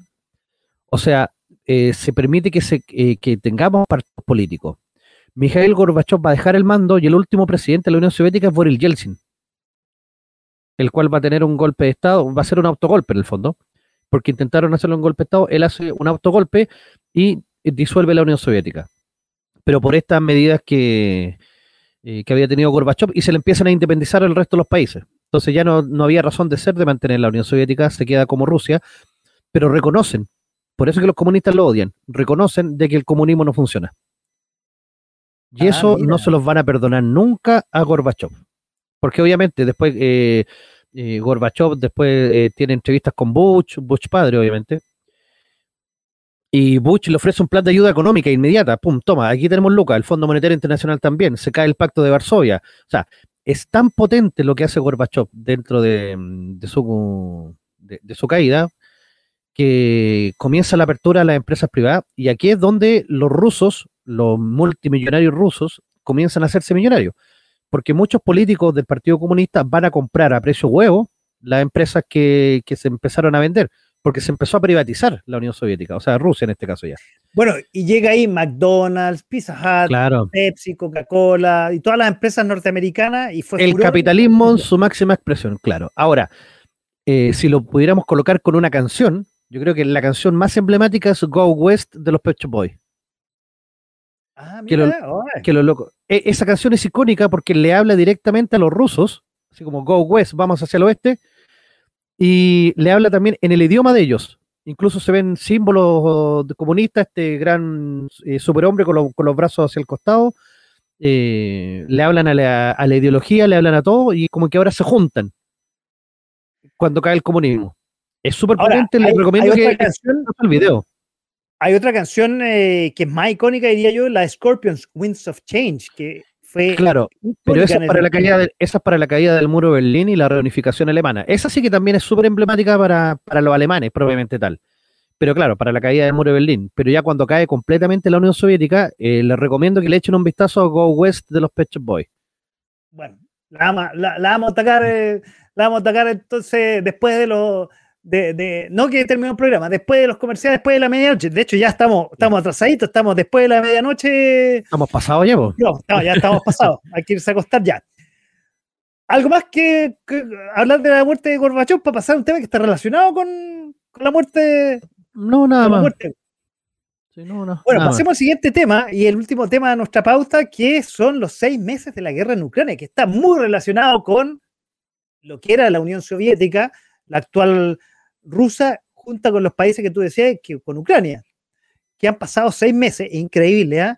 ¿eh? que nació, que nació, que empezó un 22 de febrero, un día antes de mi cumpleaños de este año, eh, donde eh, nadie creía que eh, el presidente, aquí no preparé la, la, pauta, estoy leyendo otra cosa, nada que, donde nadie creía que Ucrania iba a aguantar estos seis meses. Y ya un poco saqueado el volumen, ya han pasado varios dignatarios, falta que, que vaya el presidente de Estados Unidos a visitar al presidente de Ucrania. Han ido eh, el secretario general de la ONU, ha ido Boris Johnson, eh, ha ido el presidente de Grecia, ha tenido un apoyo eh, táctico militar bastante de Occidente Ucrania y mucho relacionado con lo que tú estás contando, que Ucrania, digamos, es un país que era de la ex Unión Soviética. De hecho, las más importantes centrales eh, nucleares de la Unión Soviética están posicionadas en lo que hoy es Ucrania y que Putin de alguna forma quiere recobrar para sí, eh, para volver a esta unificación de la Unión Soviética. Sí, pero a ver, eh, yo creo que el, conflicto, en un primer momento, acuérdate que los rusos estaban peleando con tanques de palo, o sea, era puro armamento obsoleto, yo creo que ellos se confiaron, sí, la verdad, pero se deshicieron de, a lo mejor, del stock que tenían en los almacenes de armamento que mm, prácticamente no, ocupaban y que no podría servir para una guerra moderna. Recién ahora están empezando a ocupar armamento moderno, pero la guerra está estancada. Los rusos les cuesta mucho poder ingresar al frente, eh, sobre todo la zona del Donbass, porque los ucranianos tienen, mm, eh, ¿cómo se llaman? Eh, de estos camiones que lanzan misiles muy potentes. Entonces tienen que darse una vuelta muy larga para poder eh, cruzar tranquilamente los rusos. Se lo están tomando con calma ahora, están aprovisionándose bien y yo creo que se están preparando para hacer un asalto en el otoño del hemisferio norte. Pero la guerra se le ha alargado mucho y no ya no tiene mayor sentido. Bueno, cosa que ha hecho Rusia, por ejemplo, debilitar la economía europea porque, bueno, es el gran proveedor de gas, le ha cortado el gas, tiene tomado la gran central eh, nuclear en el sur de Ucrania, de hecho que ha tenido en estos días problemas y han llegado eh, técnicos eh, mundiales a ver si hay un tema de radiación. Ha salido durante el mes el primer embarco, embarque, quiero decir, de, de, trigo que había un problema y había subido el precio dado que eh, no, haya podido salir. Llegó primero a Grecia y después siguió para el resto del mundo y eso parece que está continuando sin mayor problema. Sí, el drama es que no plantaron este año. Entonces tampoco vamos a tener para el próximo. Eh, ahí es donde está lo, complejo. El, precio de todo lo, de las materias primas que producía Ucrania, que era el granero de Europa, se fueron a las nubes. Y literalmente en Sudamérica también. Mucha gente dice, ¿qué me importa lo que pasa en Ucrania? Si no se compra en Ucrania, van a venir a comprar acá ya casi tenemos. El punto es que eso va, a hacer que suba mucho el precio del trigo, tanto en Chile como en Argentina, como en Perú. El precio del trigo se va a ver a las nubes y eh, los exportadores. Ah, se nos fue el profe, se nos fue eh, el, profe está, estábamos hablando con el profe de la capital de los simios, estábamos hablando de la guerra en Ucrania. Uy, ya eh, ya son pasado la medianoche. Eh, ha sido el gran, hasta el momento, vencedor a nivel mundial, ha sido el rockstar. Eh, el ex actor que llegó a la presidencia nunca se imaginó que a partir del 22 de febrero iba a tener una guerra a portas. Eh, nunca se imaginó que eh, hasta el día de hoy iba a aguantar seis meses, que iba a ser el gran vencedor hasta el momento, estoy diciendo, de esta guerra, y que Putin, el superpoderoso eh, presidente de Rusia, se iba a ir disminuido y sus tropas iban, que, pensaron en poco tiempo iban a tomar eh, la capital Kiev de, Ucrania, iban más bien a retroceder y solamente tomar eh, la parte sur del Donbass, que era, parece que el tema original que querían tomar. Ahí está el profe de nuevo, parece que tuvo un pequeño corte de luz. ¿Qué le pasó, profe? No tengo idea qué pasó, pero no me acuerdo en, dónde estaba, porque yo estaba hablando no, en palabras. Estaba rellenando, mientras tanto, estaba rellenando y estaba diciendo que Zelensky ha sido el comillas, el gran ganador, al menos mediático, y haber resistido a un país chiquitito durante seis meses esta guerra que Putin quería y yo creo que tenía establecido que en pocos días, pocas semanas, iba a ganarse nuevamente Ucrania y iba a tomarse a Kiev, eh, la capital de Ucrania. Ah, sí, en ese sentido ha sido un, gran triunfador, a pesar de que le ha costado mucho a Ucrania económicamente hablando, eh, Ucrania está devastado, porque no, no pudieron plantar, no pudieron sembrar, tienen los silos llenos y esos silos se les va a poner el alimento que tienen ahí y lamentablemente no, no tienen cómo, no tienen por dónde. Eh, eh, va a necesitar mucha ayuda internacional Ucrania. El drama es que Ucrania es el granero de Europa. Y si Europa no, no consigue el trigo en Ucrania, lo va a venir a buscar a Sudamérica. Argentina, Chile, Perú. Y por eso que el precio del trigo va a subir mucho acá. Porque acá nosotros tenemos trigo, la gente plantó trigo como mal en la cabeza, porque saben que le van a vender a un precio muy elevado, van a ganar mucha plata. El drama es que va a estar tan caro el trigo que van a preferir venderlo al extranjero que dejarlo acá. Entonces nosotros nos vamos a quedar sin harina. Uy, ¿cómo está la inflación? ¿Cómo ha subido el pan? No, O sea, la guerra de Ucrania nos golpea mucho en ese sentido. ¿Para qué te digo las semillas de canola? Girasol, eso ha provocado que le aumente el aceite, pues, si el aceite está caro por lo mismo. Y va a seguir en alza. Wow, este tema va a seguir porque, bueno, seis meses y no se acaba la guerra y la guerra va a seguir quizás por cuánto tiempo, quizás se aburra Putin. Yo no sé si esta, con la muerte de Gorbachev va a venir más el nacionalismo o se va a ir acabando, si va a ser clave, va a ser un punto de inflexión o vamos a seguir en este, en este tema. Putin hace lo que quiere. Seguir... Dale, perdón, dale. Putin hace lo que quiere, loco. puede hacer lo que quiera, literalmente, hace lo que quiera. Sí, absolutamente. Oye, lo que te voy a decir, nosotros vamos a seguir eh, viendo las noticias del mundo cada mes. Bueno, si no resucita el profe después del 18, vamos a estar medio cagados. claro. para ir cerrando, ya llevamos dos horas 16 minutos, profe. Para ir cerrando el programa esta noche, hemos revisado, como siempre, en más de dos horas, ya son pasadas las medianoche, varios temas de la parte política, de la parte de la salud, de lo que se nos viene el domingo, pero ¿qué podríamos estar atentos en los próximos eh, días en el mes de septiembre para ir comentando a fines de septiembre? Bueno, eh, la vedette de este mes va a ser la elección. La elección de este domingo va a ser la gran vedette y los coletazos que va a traer. Eh, yo creo que de ganar el rechazo, que yo creo que va a ganar, dependiendo de cuántos puntos marque la diferencia, vamos a tener renuncias en los ministerios o cambio de gabinete porque el presidente va a tener que dar un golpe de timón para tratar de, colocar gente más conciliadora, por así decirlo, para poder llevar a cabo las reformas que necesita en el Congreso. Entonces vamos a, ver a, grandes ídolos, entre comillas, de la, de la camada juvenil, a lo mejor no yéndose, pero sí en ministerios más, más eh, pequeños. a un John George Jackson, por ejemplo, en cultura, a un Ace que asiste en salud, eh, va a haber una rotación de ministros y van a colocar a ministros más fuertes en los cargos más emblemáticos. Yo creo que ¿Llega la centro izquierda, dices tú? Eh, yo creo que va a llegar la centro izquierda más política. O a lo mejor se ponen más duros y vamos a tener a un telier. No, no creo que tengamos un telier, pero a lo mejor alguien de más experiencia, eso sí. Perfecto.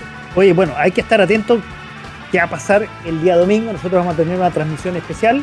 Vamos a tener, obviamente, como siempre, a las 22 horas capital de los simios Prime, comentando todo lo que pasó ese domingo. Y previamente con el cierre de mesa vamos a también estar en contacto con usted y contacto con invitados para ir comentando lo que vaya pasando. Bueno, hay que estar atento a que el profe no se nos vaya el 16 de septiembre. Por por todo caso. Oye, la reforma precisada que la detuvo el gobierno y se iba a avanzar antes del plebiscito, pero parece que va a haber modificaciones dependiendo del resultado. Yo creo que va a haber muchas cosas. Y aparte, la misma celebración del 18 va a estar eh, potente para, para ver. Así que, muchachos, eh, por mi parte, muchas gracias por estar acá. Vamos a ver el que tengamos un muy lindo inicio de primavera. Porque ya se nos acerca la primavera a paso agigantado, empieza el calorcito, empieza lo bueno. Así es que yo soy team, team verano, así que me gusta, me ah. gusta esta del, del año. Quizá en los resúmenes del año van a ir con Zunga el profe. ¿eh? Con Zunga Cuero. Oye, yo les vuelvo a recordar, consulta, eh, apúntelo, profe, consulta.cervel.cl para que vean en qué mesa tienen, porque ha cambiado la mesa y en qué local de votación. Seguramente van a habernos perdido y decir, oye, pero yo votaba siempre aquí. Seguro, eso van a ver. Oye, profe, bueno, ya estamos bien pasaditos. Eh, quiero despedirme con una canción. Quiero eh, comentarte que Spotify liberó en su lista de canciones las más escuchadas en Chile y a nivel mundial en lo que va de este 2022. Oye, y una que está presente en la historia, eh, en colarse en las listas, ha sido una de las tres más que se coló, una que ya tiene más de tres décadas, quiero decir. Hablamos de un éxito de la inglesa Kate Bush que se llama Running Up the Hill, que ha sido la canción ícona y ochentera a usted que le gusta la, serie, que volvió a ser éxito falta a aparecer en Stranger Things. Y a nivel mundial se queda en el segundo lugar. Una canción que eh, se lanzó, mire, un agosto, un 5 de agosto de 1985. Imagínense. Así vamos a terminar el programa de hoy de A Poco Sin Mascarilla aquí en .fm.cl. Profe, muchas gracias por nuevamente haber compartido el programa de hoy y nos vemos el domingo y obviamente con el resumen de septiembre a fin de mes. Muchachos, chao, chao, buenas noches, muchas gracias a los que estuvieron al otro lado del micrófono y al otro lado de la pantalla. Chao, chao.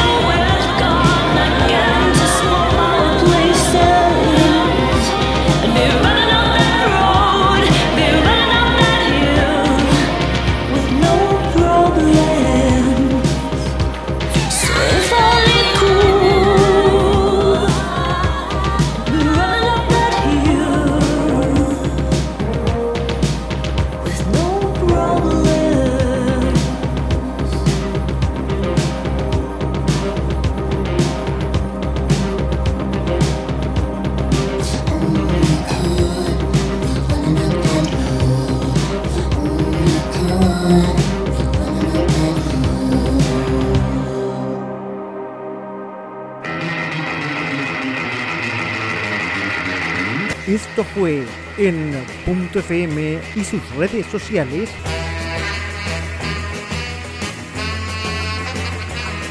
De a poco, sin mascarilla.